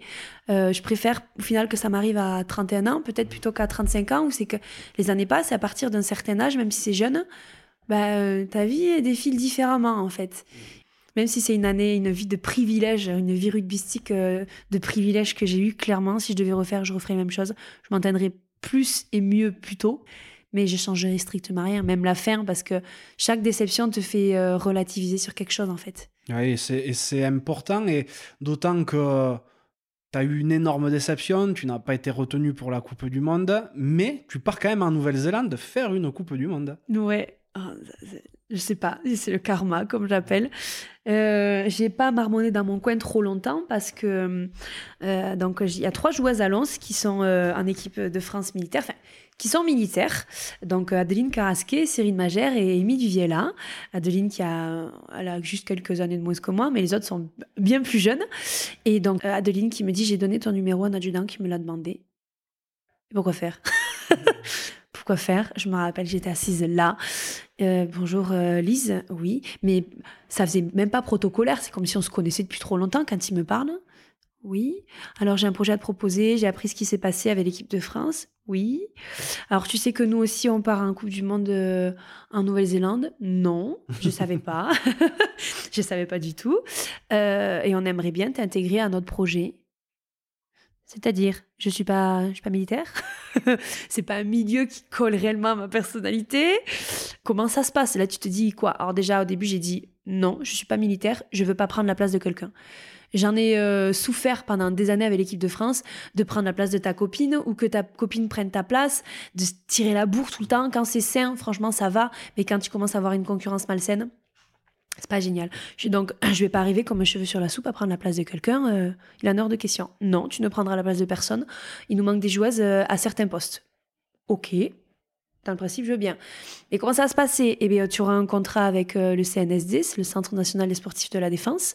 C'est commun, ça arrive de temps en temps. Il y a déjà des filles qui avaient prêté main forte pour la Coupe du Monde à 7, où elles ont été d'ailleurs championnes du monde. Ok, ça, se passe comment Est-ce qu'il y a des stages de préparation? Moi, je vous explique que je passe un été où j'ai besoin de faire la fête. Je sors d'un contrat avec le 15 de France. C'est pas pour me, je vais pas dire me bousiller, mais me mettre mon été à me préparer physiquement. Euh, même si je te dis ça, euh, j'ai toujours eu fait du sport au final euh, sans mon contrat. On parle aussi de, du, body summer, je dirais pas de quelle année, mais on, a besoin on en a besoin quand même. Non, non, il y a un stage en septembre de trois semaines à, à Mont-de-Marsan, en plus sur la base aérienne. Ok, Mont-de-Marsan, c'est pas très loin. Quand? Parce que bon, moi, je dois partir à Port-Aventura là, je dois faire Pampelune là, n'importe quoi en fait. Enfin, euh, bah, ce sera de telle date à telle date. Et puis à l'issue, on donnera le groupe pour participer à la Coupe du Monde euh, en octobre en Nouvelle-Zélande. Exactement le même créneau que la Coupe du Monde des copines. Oui. Et je dois donner une réponse quand? Bah, bah, assez vite. Oui, mais c'est quoi assez vite? Oh, bah, ce soir. Euh, je, peux réfléchir quand même un petit peu parce c'est un, gros engagement. Euh, Qu'est-ce que je peux apporter dans un groupe Qu'est-ce que le groupe va pouvoir m'apporter J'avais peur euh, mes craintes se sont avérées, enfin, se sont confirmées au début de la compétition. C'est que j'étais habituée à un très très haut niveau d'exigence, d'engagement. On se dit que l'armée, c'est très carré, c'est très droit. Ben là, c'est l'armée, mais c'est le côté sportif. C'est un autre engagement. C'était la septième compagnie. Pas tant, pas tant, pas tant. Mais euh, euh, des, des, des, femmes, donc il y avait plusieurs euh, corps d'armée. Il y avait les pompiers de Paris, pompiers de Marseille, il y avait les gendarmettes, les marinettes, l'armée de terre, l'armée de l'air. C'était très vaste, quoi. Hein, là, normalement, physiquement, quand même, c'est préparé. Ben, physiquement, oui et non, parce qu'il y a beaucoup de filles qui sont dans l'administratif aussi, ah qui font pas, qui sont pas acharnées de sport. Mais rugbystiquement, il y avait beaucoup de, c'était très très très hétérogène. Il y avait de l'élite, mais il y avait aussi de la fédérale, et la fédérale, c'est équivaut à la quatrième série chez les mecs, quoi. Et puis sur la structure des entraînements, c'était pas forcément des entraîneurs qui avaient l'habitude du très haut niveau. Euh, voilà, là, je me suis dit au début ça allait être compliqué. Euh, les tests physiques qu'on a eu en, septembre, euh, bon, ils étaient bien, oui et non pour moi. J'avais un peu lâché le pied, bon, laissé du lest sur mon été, mais c'était quand même très correct les entraînements en soi n'étaient pas très structurés, euh, il n'y avait pas trop de respect des horaires. Moi, j'aime bien quand c'est carré quand même.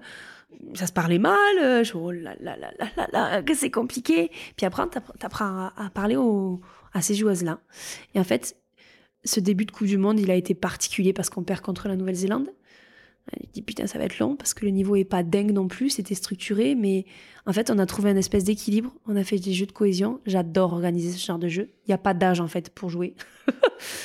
et là, il y a quelque chose qui s'est délié. Tout le monde a mis la main à la pâte. On gagne l'autre match et on gagne l'autre match. Et en fait, t'as pas forcément des filles qui savent tout jouer au rugby. Par contre, t'as des guerrières.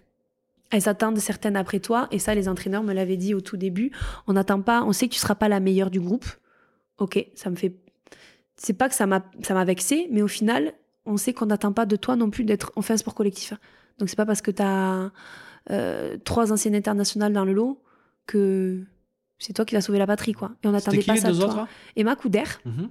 et Arkia Labib de Montpellier. Euh, après, il y avait d'autres joueuses aussi, mais euh, enfin internationales. Du coup, il y avait nous trois. Enfin, Arkia, elle a eu une plus petite euh, carrière. Emma aussi, parce qu'on on l'a mis devant trop trop jeune. Donc aujourd'hui, elle, explose, elle est incroyable à Montpellier. C'est une joueuse extraordinaire. Moi, j'étais trop heureuse de la retrouver. En plus, c'est vraiment une copine. Et il y a quelque chose qui s'est révélé. Et puis c'est des filles, c'est des femmes, pardon, mais extraordinaires. Enfin, certaines, elles sont effectivement dans l'administratif, mais elles sont dans l'administratif dans un milieu macho possible. Euh, c'est l'armée, quoi. C'est, on te dit de dire oui, tu dis oui. C'est pas facile. Hein. Enfin, moi, c'est pas, c'est pas une carrière qui me plairait en soi, quoi. Et puis certaines, qui, elles, risquent leur vie, quoi. Enfin, elles partent loin de chez elles, elles sont sous-payées pour ce qu'elles font. Encore une fois, Je, je sais pas, et on a, on, on a ri, mais qu'est-ce que j'ai ri pendant un mois là-bas? Et puis c'est un pays extraordinaire en fait. Des gens qui sont tolérants, qui sont super gentils, accueillants. Il n'y a pas de klaxon en voiture, euh, des grands doigts d'honneur qu'on peut voir en France. quoi. C'est la tolérance, cool, allez-y, passez, de la bienveillance. Mais des enfoirés sur le terrain. Et des enfoirés sur le terrain, euh, il y en a eu. Euh, mais c'était encore particulier là, parce qu'il y avait du civil, mais il y avait d'autres anciennes internationales un peu comme, comme nous. Et les Tonga, notamment, c'était. En fait, les, les Tongiennes, c'était pas. Euh, ah, je pense pas que c'était toutes des filles de l'armée, même beaucoup moins de filles de l'armée. C'était concrètement l'équipe réserve ah de leur équipe internationale. Mhm. Voilà. Des gabarits très masculins, des, des murs. Des murs. Mais vous avez gagné On a gagné, hein. Au, sur le fil. Hein. Mais des contacts comme ça, J'en ai rarement vu. C'est pas une joueuse, c'était l'ensemble des filles. Mmh. Aïe, aïe, aïe, aïe, Mais super ambiance, parce que à la fin des matchs, tu te serres la main, euh, tu discutes, tu rigoles, t'as la barrière du langage, mais au final, euh, je sais pas, on, a, on a ri. Et je parle pas vraiment que de notre équipe, vraiment avec toutes les équipes.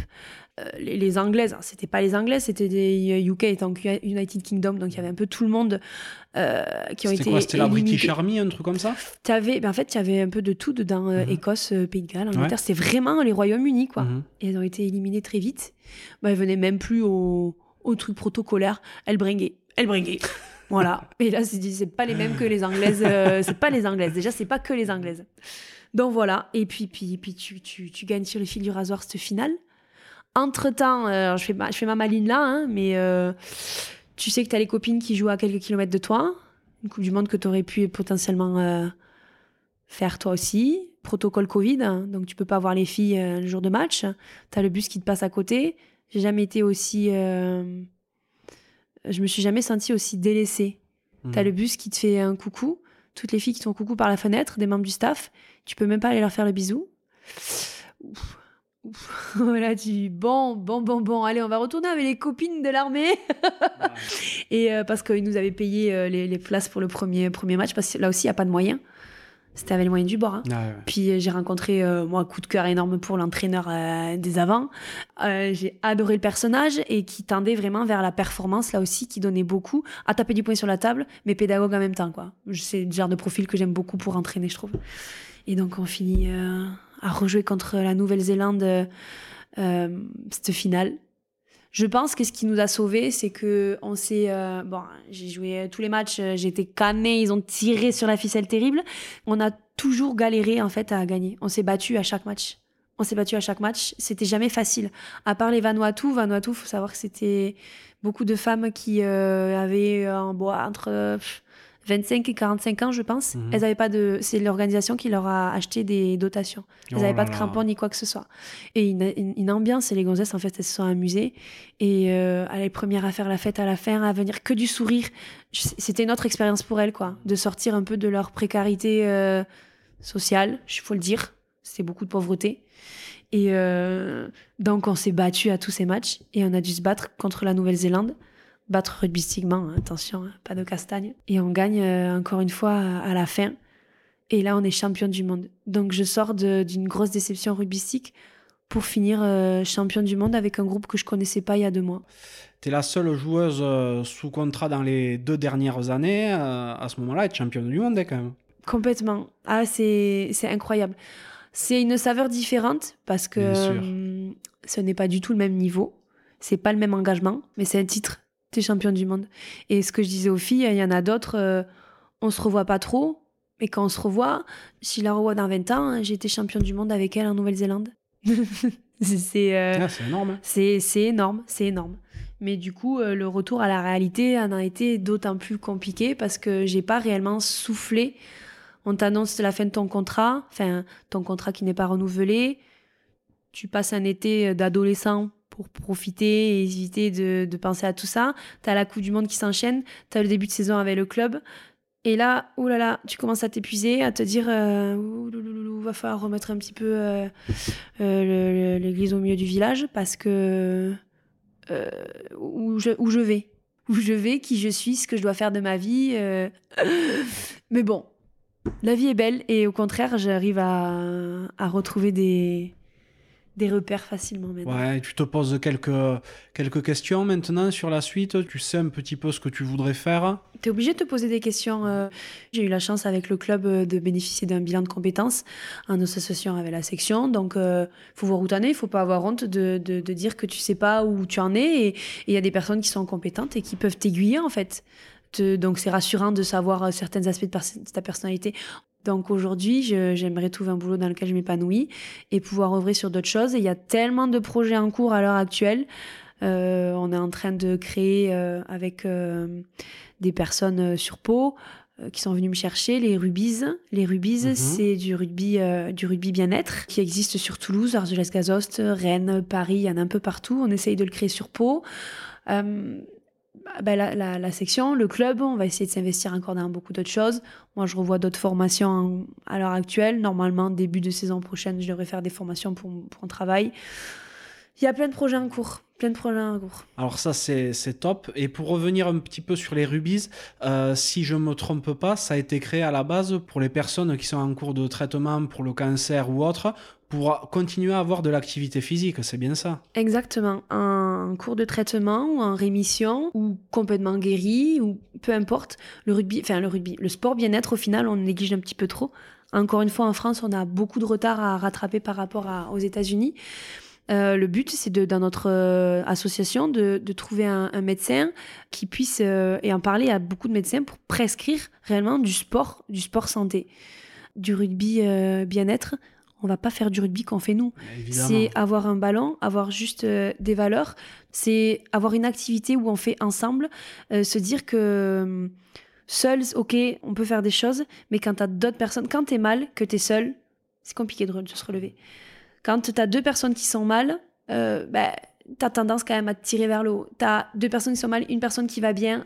Allez, on va. Voilà, c'est trouver euh, un, juste milieu en fait et aider des personnes. Moi, pour moi, le sport aujourd'hui, ça a été beaucoup de la performance et c'est ce que j'essaie de dire. Oui, mais je fais ça. Euh. Il y avait une petite fille qui m'avait touchée parce qu'elle me disait euh, quand j'ai fait une intervention, j'adore chanter, mais mes copains ils se moquent de moi parce que je sais pas chanter. mais aimer faire quelque chose, ça veut pas dire aimer le faire bien, savoir le faire bien. C'est s'épanouir et s'amuser à faire quelque chose en fait. On dit pas je, je, fais du rugby, on dit je joue au rugby le, rugby, c'est quand même des valeurs qui sont très appropriées à une rémission d'une maladie. Alors, bien entendu, que ça ne s'ouvre pas uniquement euh, aux femmes atteintes de cancer du sein, c'est euh, malheureusement d'autres euh, d'autres cancers, et pas que les femmes, il y a aussi des hommes. Et puis, quand une personne est mal ou a un cancer ou en rémission, il faut penser aux personnes qui les accompagnent aussi, et ça leur fait du bien de, de, de souffler et de voir qu'il y a aussi du positif dans dans des situations euh, très malheureuses. Donc euh, c'est un projet, euh, ça m'a fait plaisir. Je suis déjà marraine de la section à, à Rubis à Argelès-Gazost. Donc ça me fait plaisir d'essayer de, de, créer tout ça. Et il y a un bon petit groupe et les choses avancent relativement bien. Donc j'espère que ce sera un projet qu'on pourra mener à bout assez vite et que ça perdurera dans le temps. C'est génial. En tout cas, c'est un magnifique projet. Ouais. Bon, tu as bientôt 32 ans. Hein un petit couteau là. J'en remets un petit coup, non. Donc il y a déjà 18 saisons que tu joues à, à la section, anciennement Lons et maintenant à la section. Tu as toujours la niaque hein? Alors, euh, au début, je pense que j'étais forte, tu vois, j'ai pas pensé à te le dire. Euh, j'avais des aptitudes parce que j'étais une petite fille, une jeune fille, une jeune femme en colère. Je, au fur et à mesure, ton caractère, tu tu commences à le connaître. Tu, tu sais quand tu dois t'énerver ou quand tu dois cacher un petit peu que tu t'énerves. Tu sais gérer un peu plus tes émotions. Donc, euh, j'ai peut-être moins d'agressivité sur le terrain, mais plus d'intelligence. Donc, euh, aujourd'hui, je prends pas du plaisir à prendre un ballon et à rentrer dans une gonzesse. Moi, aujourd'hui, je prends du plaisir à gratter des ballons, à partir euh, petit côté parce qu'il y a personne qui te voit, à jouer avec ma neuf, à jouer à l'intérieur du 10, là où il y a des espaces et pas forcément uniquement dans l'affront. Donc l'agnac, je l'ai toujours différemment et que je suis pas prête encore à laisser mon poste. Allons, j'ai eu cette conversation avec une jeune fille qui disait Oui, mais Lisou, c'est quand même dur, toi, de te détrôner. Ça fait longtemps que tu es à Lons. Genre, tu vas réitérer quand même cette phrase. C'est pas difficile de me détrôner de mon poste à Lons parce que ça fait longtemps que je suis à Lons. C'est parce que je me suis toujours donné les moyens d'être euh, meilleure que d'autres et que je me donne encore les moyens d'être meilleure que d'autres. Euh, et pour une jeune joueuse qui, euh, qui joue au même poste que moi, je lui avais dit Qu'est-ce que tu préfères? Prendre ma place une fois que j'aurai quitté le club ou essayer de me la piquer euh, tant que je suis encore en activité? C'est quand même vachement plus glorieux de, de passer devant une internationale. Par contre, ça va être difficile de me passer devant parce que j'ai hors de question que, que je freine. Quoi. je continuerai à jouer tant que j'aurai envie de m'investir autant il est hors de question que je continue à m'entraîner deux fois par semaine euh, et garder ce, niveau-là. Quand je me rendrai compte que je peux plus suivre en reprenant le travail et d'autres activités, que je peux pas m'entraîner autant et que mon niveau commence à baisser sur le terrain, ouais, là, j'y penserai, j'y penserai, pardon. Mais l'agnac, euh, bien sûr que je l'ai encore. Je sais pas combien de temps, mais je l'ai. Le message est passé aux petites jeunes. Ben oui, mais c'est encore une fois, c'est quelque chose de, sain. Je préfère prendre des jeunes sous mon épaule, à leur dire euh, euh, mieux vaut faire ci, mieux vaut faire ça. J'ai pas envie que des gamines soient heurtées aux mêmes euh, problèmes que j'ai eu. je préfère leur donner des solutions. C'est les erreurs qui font qu'on avance aussi, hein, qu'on on trouve des solutions. Mais je veux pas qu'elles aient les mêmes problématiques que j'ai eues. Je préfère faire avancer les filles plus stablement que, ce que moi j'ai eu peut-être. Mmh je comprends. Et euh, tu as dit que tu avais fait un bilan de compétences, tout ça, pour euh, essayer de comprendre un petit peu mieux ton profil et tout. Maintenant, tu sais quelle place tu pourrais euh, euh, retrouver dans la société civile, entre guillemets? Tu sais comment, comment aborder cette deuxième partie de ta vie? Alors oui et non. je sais que je ne suis pas faite pour travailler derrière un ordinateur enfermé dans un bureau toutes mes journées. Je le savais plus ou moins ça, mais euh, bon, on se voit la face. Je pense pas que je veuille changer le monde, que je puisse changer le monde non plus. Avoir des postes à si haute responsabilité. Euh, je sais que je suis quelqu'un qui aspire à une vie assez simple, une qualité de vie. Je pense qu'on est une génération aujourd'hui où c'est qu'on veut être épanoui au travail, euh, avoir une carrière ou pas, mais surtout avoir une qualité de vie à côté. C'est-à-dire ne pas délaisser une, une, vie de famille ou des activités, euh, pas se lever, travailler, se coucher, travail parce que et ne pas attendre à 60 ans. Pardon. On n'est plus sur 60 ans, sur une retraite que nous d'ailleurs on n'aura sûrement pas. Je ne vais pas attendre ma retraite pour profiter d'une vie en fait. Ça c'est clair et net. Donc euh, ce qu'il en sort, c'est que je suis quelqu'un de, très concrète, qui aime les activités euh, manuelles. Euh, quand je dis manuel, c'est du gros manuel, plutôt des grosses œuvres, comme du petit, hein, mais je suis quelqu'un qui, aime les projets concrets, c'est-à-dire que j'aime vraiment le commencer quelque chose et le finir. Et quoi de plus que les métiers de l'artisanat pour, pour y arriver. Tu te destines peut-être donc à, à être maçon, tout corps d'état ou un truc comme ça? Euh, plus ou moins, parce que en, connaissance de cause, je sais qu'il y a des travaux, euh, enfin des, des, des, métiers qui sont euh, très difficiles physiquement, on le sait.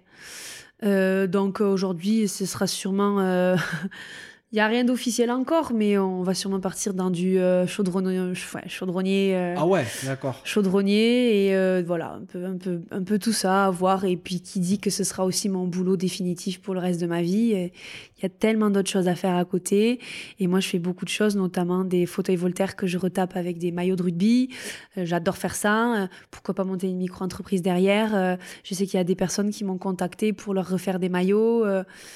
Euh, quand on voit son maillot euh, sur un bel objet comme ça chez soi, on est fier de l'exposer. C'est plutôt que son ton maillot soit caché dans ton placard. C'est euh. clair.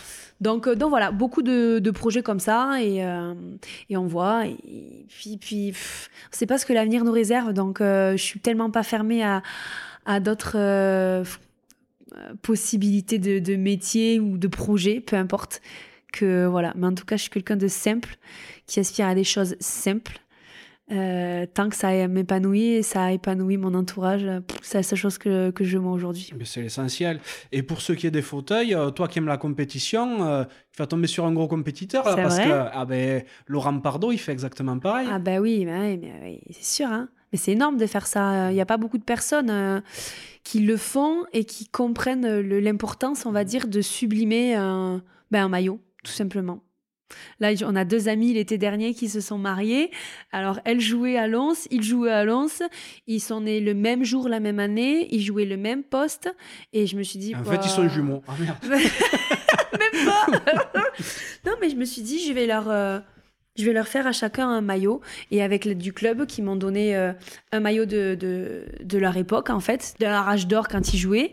Et ben euh, je leur ai fait à chacun un, fauteuil et je trouve ça génial parce que je savais que ça allait leur faire plaisir et t'es fier de faire quelque chose de tes mains et qui fait plaisir à quelqu'un. Et euh, je, je, trouve ça, je trouve ça génial. Après, ma personnalité fait que je suis épanouie quand je fais plaisir aux autres. Mhm c'est bien, mais euh, pas toujours. Donc, euh, donc, voilà. Mais oui, il y a de la concurrence, il y a beaucoup de choses comme ça. Après, j'ai pas du tout la prétention de dire que c'est quelque chose que je gère énormément encore aujourd'hui, parce que c'est très pointilleux. Mais, euh, mais c'est en forgeant qu'on devient forgeron. Hein. Exactement. T'es marié en couple? Non, je suis célibataire. Comment dire? Non, je suis célibataire. Voilà. J'attends des, des, des, des, messages sur mes réseaux à tout homme intéressé par une retraitée internationale. non, je rigole, mais, euh, mais je n'ai pas encore rencontré l'élu de, de, mon cœur, malheureusement. D'accord. Mais euh, je, mes espoirs ne sont vraiment pas morts. Ah ben, je dis que t'es, que es âgé depuis tout à l'heure, mais c'est pas le cas, t'es encore jeune. Et euh, d'ailleurs, si, si un jour tu as une fille, est-ce que tu voudrais qu'elle joue au rugby? Je voudrais qu'elle fasse quelque chose dans lequel elle s'épanouisse. Une activité. Effectivement, si c'est un sport collectif, c'est mieux. Parce que le sport individuel, c'est quand même très ingrat et c'est difficile. Tu peux compter vraiment sur toi et un entraîneur. Sport collectif, tu comptes sur beaucoup. C'est une vie sociale derrière. C'est euh, beaucoup d'engagement, mais tellement de. Tu, tu, reçois tellement de, quelque chose derrière. Donc, euh, ou un, aspect loisir, euh, pas forcément de la performance, attention, hein, mais s'amuser. Il y a des gens qui s'amusent que dans le loisir et des gens qui s'amusent que dans la performance. Euh, il y a du créatif, du, quelque chose, pas que le, pas que l'école, pas que les études, pas que le travail. Si j'ai une fille, si j'ai un garçon, si j'ai une fille et un garçon, mais qu'ils fassent quelque chose dans lequel ils s'épanouissent. C'est la seule chose. Aujourd'hui, j'ai une nièce et euh, euh, oh, cette petite, elle a un caractère. Hein. Oui, mais, dans la famille, on a des caractères forts, ce qui ne veut pas dire qu'on est difficile trop à vivre, mais je veux qu'elle trouve quelque chose. Je, c'est pas ma fille, hein, mais c'est ma nièce. Hein. Tati, c'est le meilleur des rôles. Donc, euh, qu'elle trouve quelque chose dans lequel elle s'épanouit, c'est que pas peur du regard des gens et pas peur de, l'inconnu, en fait. C'est juste, euh, juste ça. Mhm. Parce qu'au final, le sport co, de bouger, moi, sans l'équipe de France et sans le club, je serais pas aussi ouverte à la société, à différentes situations.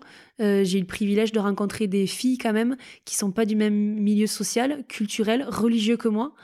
Jamais je les aurais rencontrées ailleurs. Et c'est des amis, on n'a pas forcément les mêmes opinions, hein. mais euh, oh, je les aime, euh, je les aime énormément. Et, et c'est cette mixité en fait. C'est mixité sociale, je vais pas dire ça, mais c'est le fait de se mélanger un petit peu aux autres dans des activités qui fait que déjà on a un point commun. Si on aime cette activité ensemble, c'est qu'on peut s'entendre et s'épanouir quelque part. C'est sûr. Dans ta vie, est-ce qu'il y a quelqu'un qui t'a spécialement inspiré? Bah, Beaucoup de personnes. Ma famille, je ne peux pas te dire une personne comme ça. Ma famille, je suis privilégiée. J'ai beaucoup de chance d'avoir grandi dans un milieu euh, familial euh, sain, euh, rempli d'amour. on n'a jamais manqué de rien et on a eu une vie très simple. Mes parents, ils, ont, ils vont faire 35 ans ils ont fait 35 ans de mariage. Ils sont heureux, avec des hauts et des bas comme tout le monde. Mes grands-parents sont ensemble en bonne santé. On est très très proches. Ma sœur a une vie heureuse. Donc forcément, le fait d'être... ma famille, ma famille, c'est ma famille, c'est c'est mes âmes sœurs. Enfin, ma famille, c'est ma plus grande inspiration. et c'est pour ça qu'on aspire quand même à avoir une vie aussi, aussi belle et aussi remplie euh, avec une famille comme ça. Mais pas une personne en particulier, je pourrais même pas le dire. Quelle est la plus grande claque que tu es prise de ta vie? Et je parle pas que de rugby. Hein. Ouais. Mais ma vie aujourd'hui, c'est quand même bien le rugby. Donc, euh, la plus grande claque, euh, il y a forcément des décès. J'ai l'image d'une joueuse qui était à Lons il y a quelques années, qui, est décédée sur une fin de, période des fêtes de Noël. Et, euh, après, c'est forcément des fois les décès ou les, les, accidents de la vie qui fait que tu finis handicapé ou tu fais plus partie de ce monde. Et tu te dis, ben, ma vie est super belle en fait. Et euh, tu sais pas ce qui peut se passer. Donc, euh, profite de tout. Si tu donnes du bien, tu auras du bien. Tu peux pas le faire tous les jours, ça, parce que être triste, être en colère, être énervé, ça fait aussi partie de la vie. Mais je sais pas, des claques, il y en a eu plusieurs dans la vie, il y a forcément rugbystiquement tous ces décès des personnes qui, qui, sont importantes, qui comptent dans ta vie et qui te font relativiser derrière. Hein, et, euh, et euh, voilà, vraiment. Quel est l'accomplissement dont tu es la plus fière? Bah, À l'heure actuelle, l'accomplissement, c'est clairement ma, ma carrière. Hein. Au-delà de, du fait d'avoir euh, une vie et donner beaucoup d'amour autour de moi, c'est forcément ma carrière rugbystique parce que c'est une carrière humaine au final. Et c'est une fois de plus le fait d'être euh, devenu qui je suis, quoi. Donc, euh, c'est mon plus grand accomplissement et j'ai hâte de pouvoir en avoir d'autres. Mmh, je te le souhaite. Est-ce que tu as des regrets? Oui, bah bien sûr. De pas avoir euh, été accompagnée à juste niveau assez tôt. Parce que je pense que j'aurais pu être encore une meilleure joueuse le fait d'avoir été très timide dans ma jeunesse, j'ai loupé certaines choses. Mais après, des regrets, euh, on a toujours fait en sorte de, de nous apprendre à, à faire les choses pour être bien. Enfin, je sais pas comment expliquer, mais des regrets énormes, oui, j'en ai forcément. Mais je vais toujours te, te parler de rugby. Je pense que mon plus gros regret, c'est d'avoir arrêté mes études euh, pour le rugby. Euh, parce qu'aujourd'hui, repartir sur des formations à mon âge, bon, c'est un peu moi j'aime pas les études parce que être assis et écouter quelqu'un, euh, ça me va pas. Mhm. Quel est le meilleur conseil qu'on ait pu te donner? Hmm, Il y en a eu plein, mais euh, je pense que le meilleur conseil qu'on ait pu me donner, c'est arrête de te fier au regard des gens, arrête de, t'occuper du jugement des autres. Et aujourd'hui, c'est ce que je j'essaie de garder, mais je suis pas comme ça. J'ai tendance à toujours faire les choses en fonction des autres parce que faut être bien, faut bien se montrer. Et les jeunes footistes, je pense que s'ils vivent leur meilleure vie parce qu'ils s'en foutent des autres, à condition que ça ne porte pas préjudice aux autres. Oui, évidemment. Attention. Mais de, le plus beau conseil qu'on m'ait donné, c'est euh, arrête de te fier au jugement des autres. Mm Vis ta vie, quoi. Si tu pouvais reparler à la petite Lise, mhm. qui était euh, toute petite à, Bière-Armagnac, c'est ça? Bière-Armagnac. C'est énorme, ça, quand même. Qu'est-ce que tu lui dirais? Qu'est-ce que je lui dirais? Ben, rien qu'elle va avoir une belle vie, en fait. Je pourrais pas lui donner de conseils parce que parce que j'aime le parcours que j'ai eu.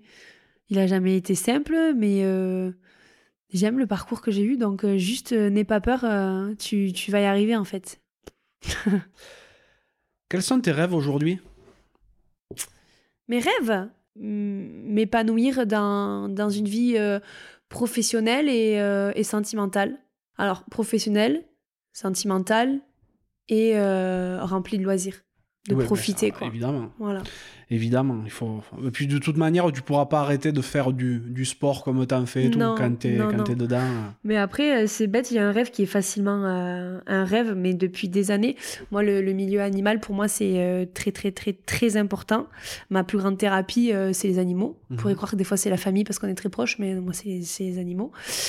J'ai un rêve, je ne sais pas pourquoi, depuis des années, je veux voir des baleines pas forcément nager avec, hein, même si ce serait le comble. Je sais pas, ça, ça m'intrigue. On est sur un mammifère euh, pacifique euh, qui, qui je, veux voir ça. Donc c'est un rêve euh, assez concret, facile au final à mettre en place. Ben Mais c'est un rêve, voilà, c'est vraiment un rêve concret au-delà de, de ce que je veux faire de ma vie. Ouais, d'accord. Mais tu parles des animaux là. Qu'est-ce que t'aimes dans la vie en plus à côté de bah, à côté de, du sport, comme tu as toujours fait? Là, j'ai compris que tu étais, euh, étais, une férue du monde animalier. Qu'est-ce que tu aimes d'autre? Euh, Qu'est-ce que j'aime d'autre? Bah, euh, Les travaux manuels, le bricolage, le fait de se servir des mains, l'extérieur, la nature, tu vois. J'aime être avec mes amis, avec ma famille et tout ça, mais se ressourcer, la nature. Je pense que mes hobbies, c'est clairement, enfin, je pense, je sais, mes hobbies, c'est clairement le sport, les travaux manuels, la nature, la, les familles, le c'est un privilège que j'ai toujours eu dans ma vie et que j'espère avoir encore euh, jusqu'au bout. Il n'y a pas de raison que ce soit pas le cas. c'est quoi pour toi la réussite Être heureux dans ce qu'on fait mhm. et pas écraser les autres. C'est hum, arriver quelque part, c'est bien. Il faut s'en donner les moyens et ne pas dire euh, elle, est, elle, est arrivée là-bas euh, et pas moi. Non, donne-toi les moyens d'y arriver. Donc la réussite, c'est d'être pour moi exemplaire dans ce qu'on entreprend, arriver quelque part et essayer d'en monter un petit peu avec toi. Montrer l'exemple, c'est pour moi, c'est c'est une des choses les plus importantes euh, dans la vie. D'être légitime à quelque chose, c'est une déformation de, de, mon éducation et de ma façon de faire. Hein. Mais euh, réussir, euh, c'est pas forcément arriver en haut là, toute seule le plus vite possible. C'est réussir à s'épanouir dans quelque chose. Je, je, je, prends beaucoup ce mot épanouir, mais parce qu'il est important pour moi aujourd'hui. Réussir, c'est fédérer quelque chose, c'est réussir à, à, faire quelque chose et à transmettre derrière et euh, montrer l'exemple pour, euh, montrer l'exemple pour arriver à quelque chose ensemble, en fait. Ouais. Est-ce que tu as une citation ou un mantra que tu as tendance à te répéter pour euh, ben, tout au long de ta vie, selon les circonstances? Pas plus que ça. Aujourd'hui, je me dis que je me dis tout le temps la vie est belle. Quand quelque chose va mal, je me dis c'est bon, en majeure partie ma vie est belle. Donc euh, avance, préoccupe-toi un petit peu de aujourd'hui de ce que tu veux faire et pas des autres. J'ai pas une citation à proprement dit parce que je suis pas une grande philosophe, mais euh, ah, il faut avancer, pas avoir de regrets, être exemplaire. Euh, j'ai pas une citation particulière. C'est vraiment ça. Avancer, avancer, avancer, trouver quelque chose qui te stimule dans la vie et, et sois exemplaire et n'aie pas de regrets, quoi. Ouais. J'ai vu que tu avais un tatouage sur le bras. c'est euh, indiscret à authentique. Authentique. Ah ben voilà. Tu vois. Ça te définit? Ça me définit parce que l'authenticité, je pense que c'est très important. Faut pas cacher qui on est.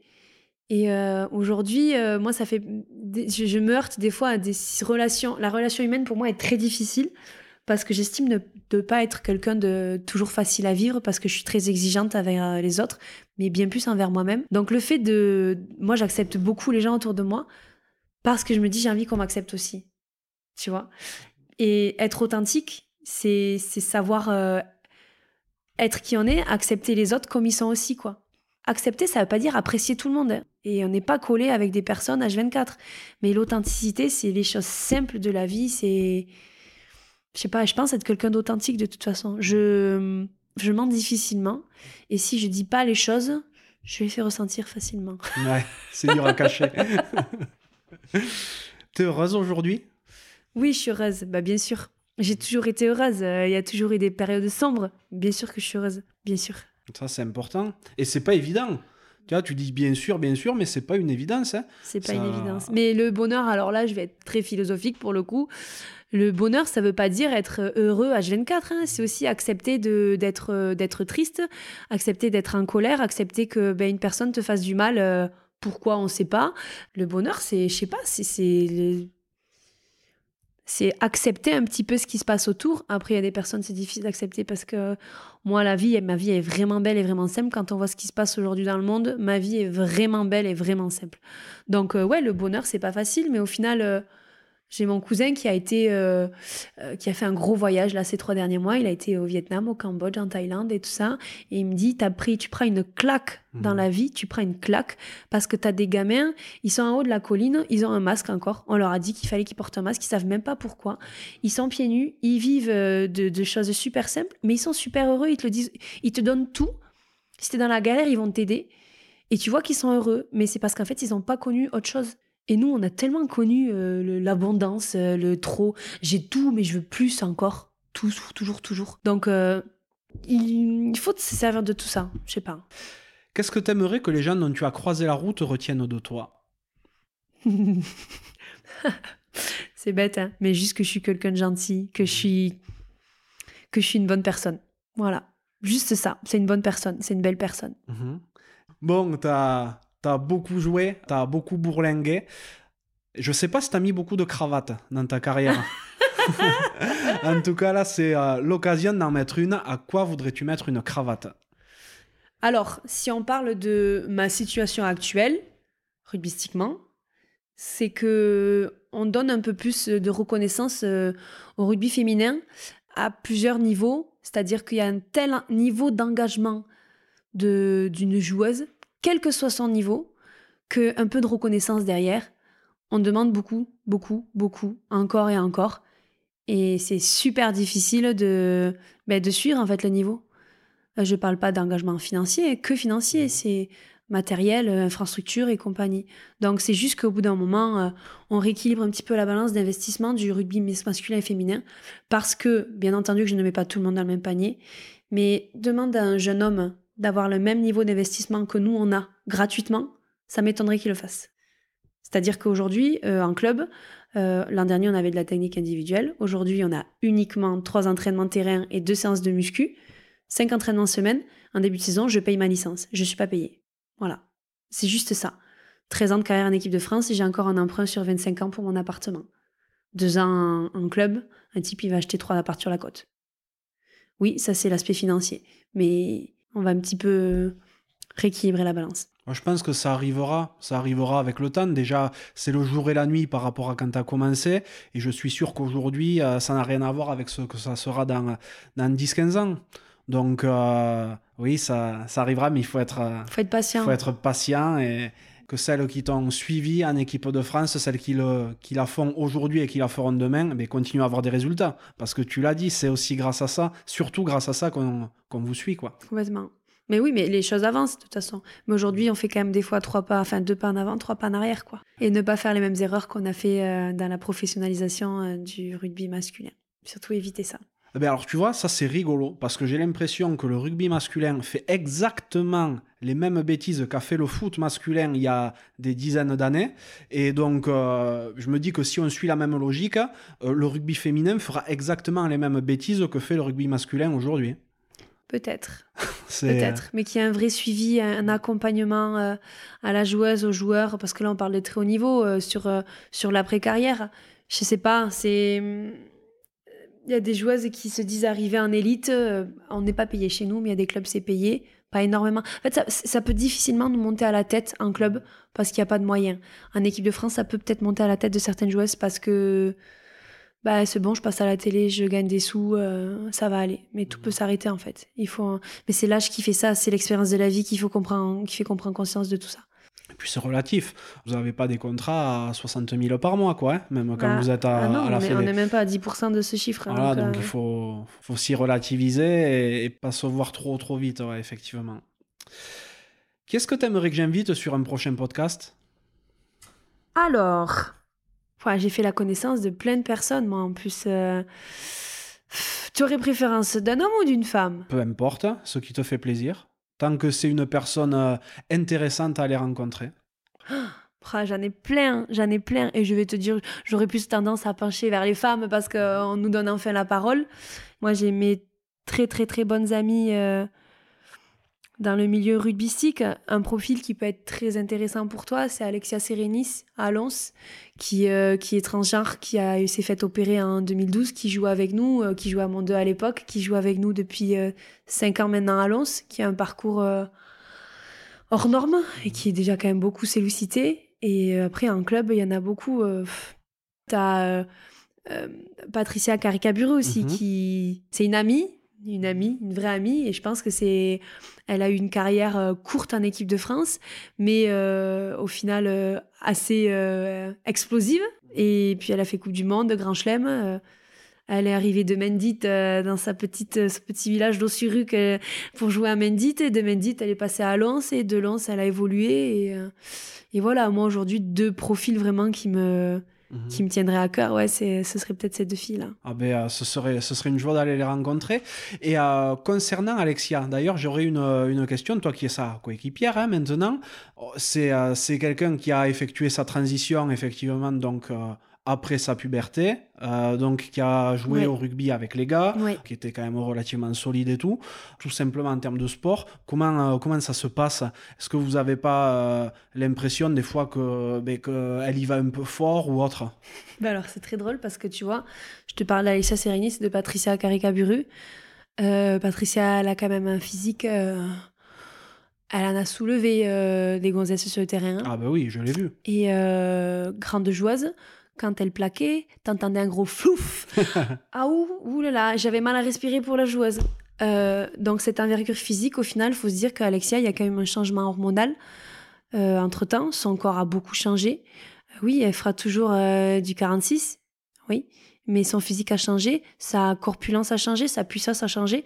techniquement, elle sera toujours aussi forte. Et puis, elle vient de faire 37 ans. Elle a un parcours quand même de vie euh, qui fatigue et elle devait arrêter. Moi, je suis contente parce qu'elle remplit une saison de plus. Mhm. C'est une, une personne que, que j'admire énormément. Donc, non, euh, forcément, elle est euh, en élite. Ça passe peut-être effectivement qu'en fédéral, ça passerait un peu moins ce, ce- ce genre de gabarit. Et j'en suis même pas sûre parce qu'on a certains beaux bébés. euh, Enfin, elle a pas un physique atypique non plus euh, quand tu la vois comme ça. Quoi. Elle n'est pas plus impressionnante qu'une Safi Ndiaye à l'époque ou une, euh, une Mabinti euh, Silla de Blagnac. Euh, Il y a des gonzesses quand même qui ont des gabarits euh, C'est vrai. Euh, impressionnants. hein. Mm. Et j'ai ce, ce discours-là parce que je connais la personne et je connais son parcours. Je pense que certaines personnes, j'en reviens encore à la même chose, quand on sait pas, quand on ignore la chose, ça fait forcément peur. Mais c'est pour ça que je te demande, tu Ouais. vois, plutôt qu'avoir aussi des idées préconçues, autant demander aux personnes qui sont concernées, c'est mieux. Après, euh, c'est vrai qu'il y a des disciplines où c'est euh, inenvisageable, et on le voit, où des records sont, sont éclatés dès que la, dès, dès qu'arrivent des transgenres ou autres, mais euh, il y a des disciplines où ça a l'air de mieux marcher, ou alors si la personne n'a pas forcément été à très haut niveau préalable, parce que je pense que demain, Bakis Bota, il fait sa transition, ça, risque de piquer, tu vois. non, mais puis, puis elle se donne les moyens d'arriver à faire Bien quelque sûr. chose. euh, c'est. Tu vois, c'est exactement le genre de personne qui pourrait être méchante avec, dans la société parce qu'elle a eu un parcours de vie euh, pas toujours facile. Mhm. Et c'est une des personnes les plus bienveillantes et positives que je connaisse. Vraiment. Elle est dans son monde hein, parce qu'elle adore les mangas, elle adore la culture japonaise. Euh, Il y a notre coéquipière, c'est pareil. Toutes les deux, quand je les vois ensemble, elles sont complètement flinguées dans leur milieu, dans leur monde là. C'est c'est de la bienveillance et elle s'est donné le moyen de- d'arriver à. Tu sais ce qu'elle nous a dit quand elle arrive à Lens, sa blague quand elle s'est présentée? Bon, j'arrivais plus à percer dans le rugby masculin, je me suis dit que j'allais essayer dans le rugby féminin. elle nous a dit ça pour détendre l'atmosphère. Donc tu vois le genre de personne Ouais. que c'est quoi. Vraiment. Trop bien. Mais euh, je, suis, ouais, je suis très curieux d'aller à, à la rencontre d'Alexia et de Patricia, alors ce serait cool. bon, ben Lise, merci pour ce moment, c'était top. On a parlé beaucoup, c'était chouette pour, euh, pour la petite Lise qui était toute timide quand elle était, euh, quand elle était dans le Gers. hein. Je vais te souhaiter beaucoup, beaucoup de réussite parce que ben, maintenant, tu as autre chose à découvrir. tu as vécu une. Dans une bulle un petit peu euh, enchantée pendant euh, plus d'une décennie, mais euh, je doute pas du fait que, que la suite soit tout aussi belle pour toi. Ben, merci à toi et merci de pouvoir encore une fois m'exprimer sur mon parcours, le parcours du club et du 15 de France et de montrer que le rugby m'a fait devenir qui je suis et même si le rugby m'a fait beaucoup souffrir, le rugby m'a fait vivre des moments privilégiés. Et puis ben, merci de porter encore une fois de l'intérêt à, à les personnes atypiques que nous sommes. C'est une joie et euh, ben, au plaisir alors de te croiser au cours de ton tour euh, du, du Berne. Exactement. à très bientôt, Lise. à bientôt, Ciao. Ciao. Merci d'être encore là et d'avoir écouté cet épisode jusqu'au bout. J'espère vraiment qu'il vous a plu. Si tel est le cas et que vous souhaitez soutenir un podcast totalement indépendant, n'hésitez pas à rejoindre le club La Cravate en adhérant via le lien que vous trouverez en description de l'épisode. Et comme d'hab, n'oubliez pas d'aller noter le podcast 5 sur 5 sur Apple Podcast, Spotify ou la plateforme où vous l'écoutez et à le partager autour de vous. Si vous me cherchez, vous trouverez facilement La Cravate sur Instagram et sur LinkedIn. A très bientôt pour un nouvel épisode de La Cravate.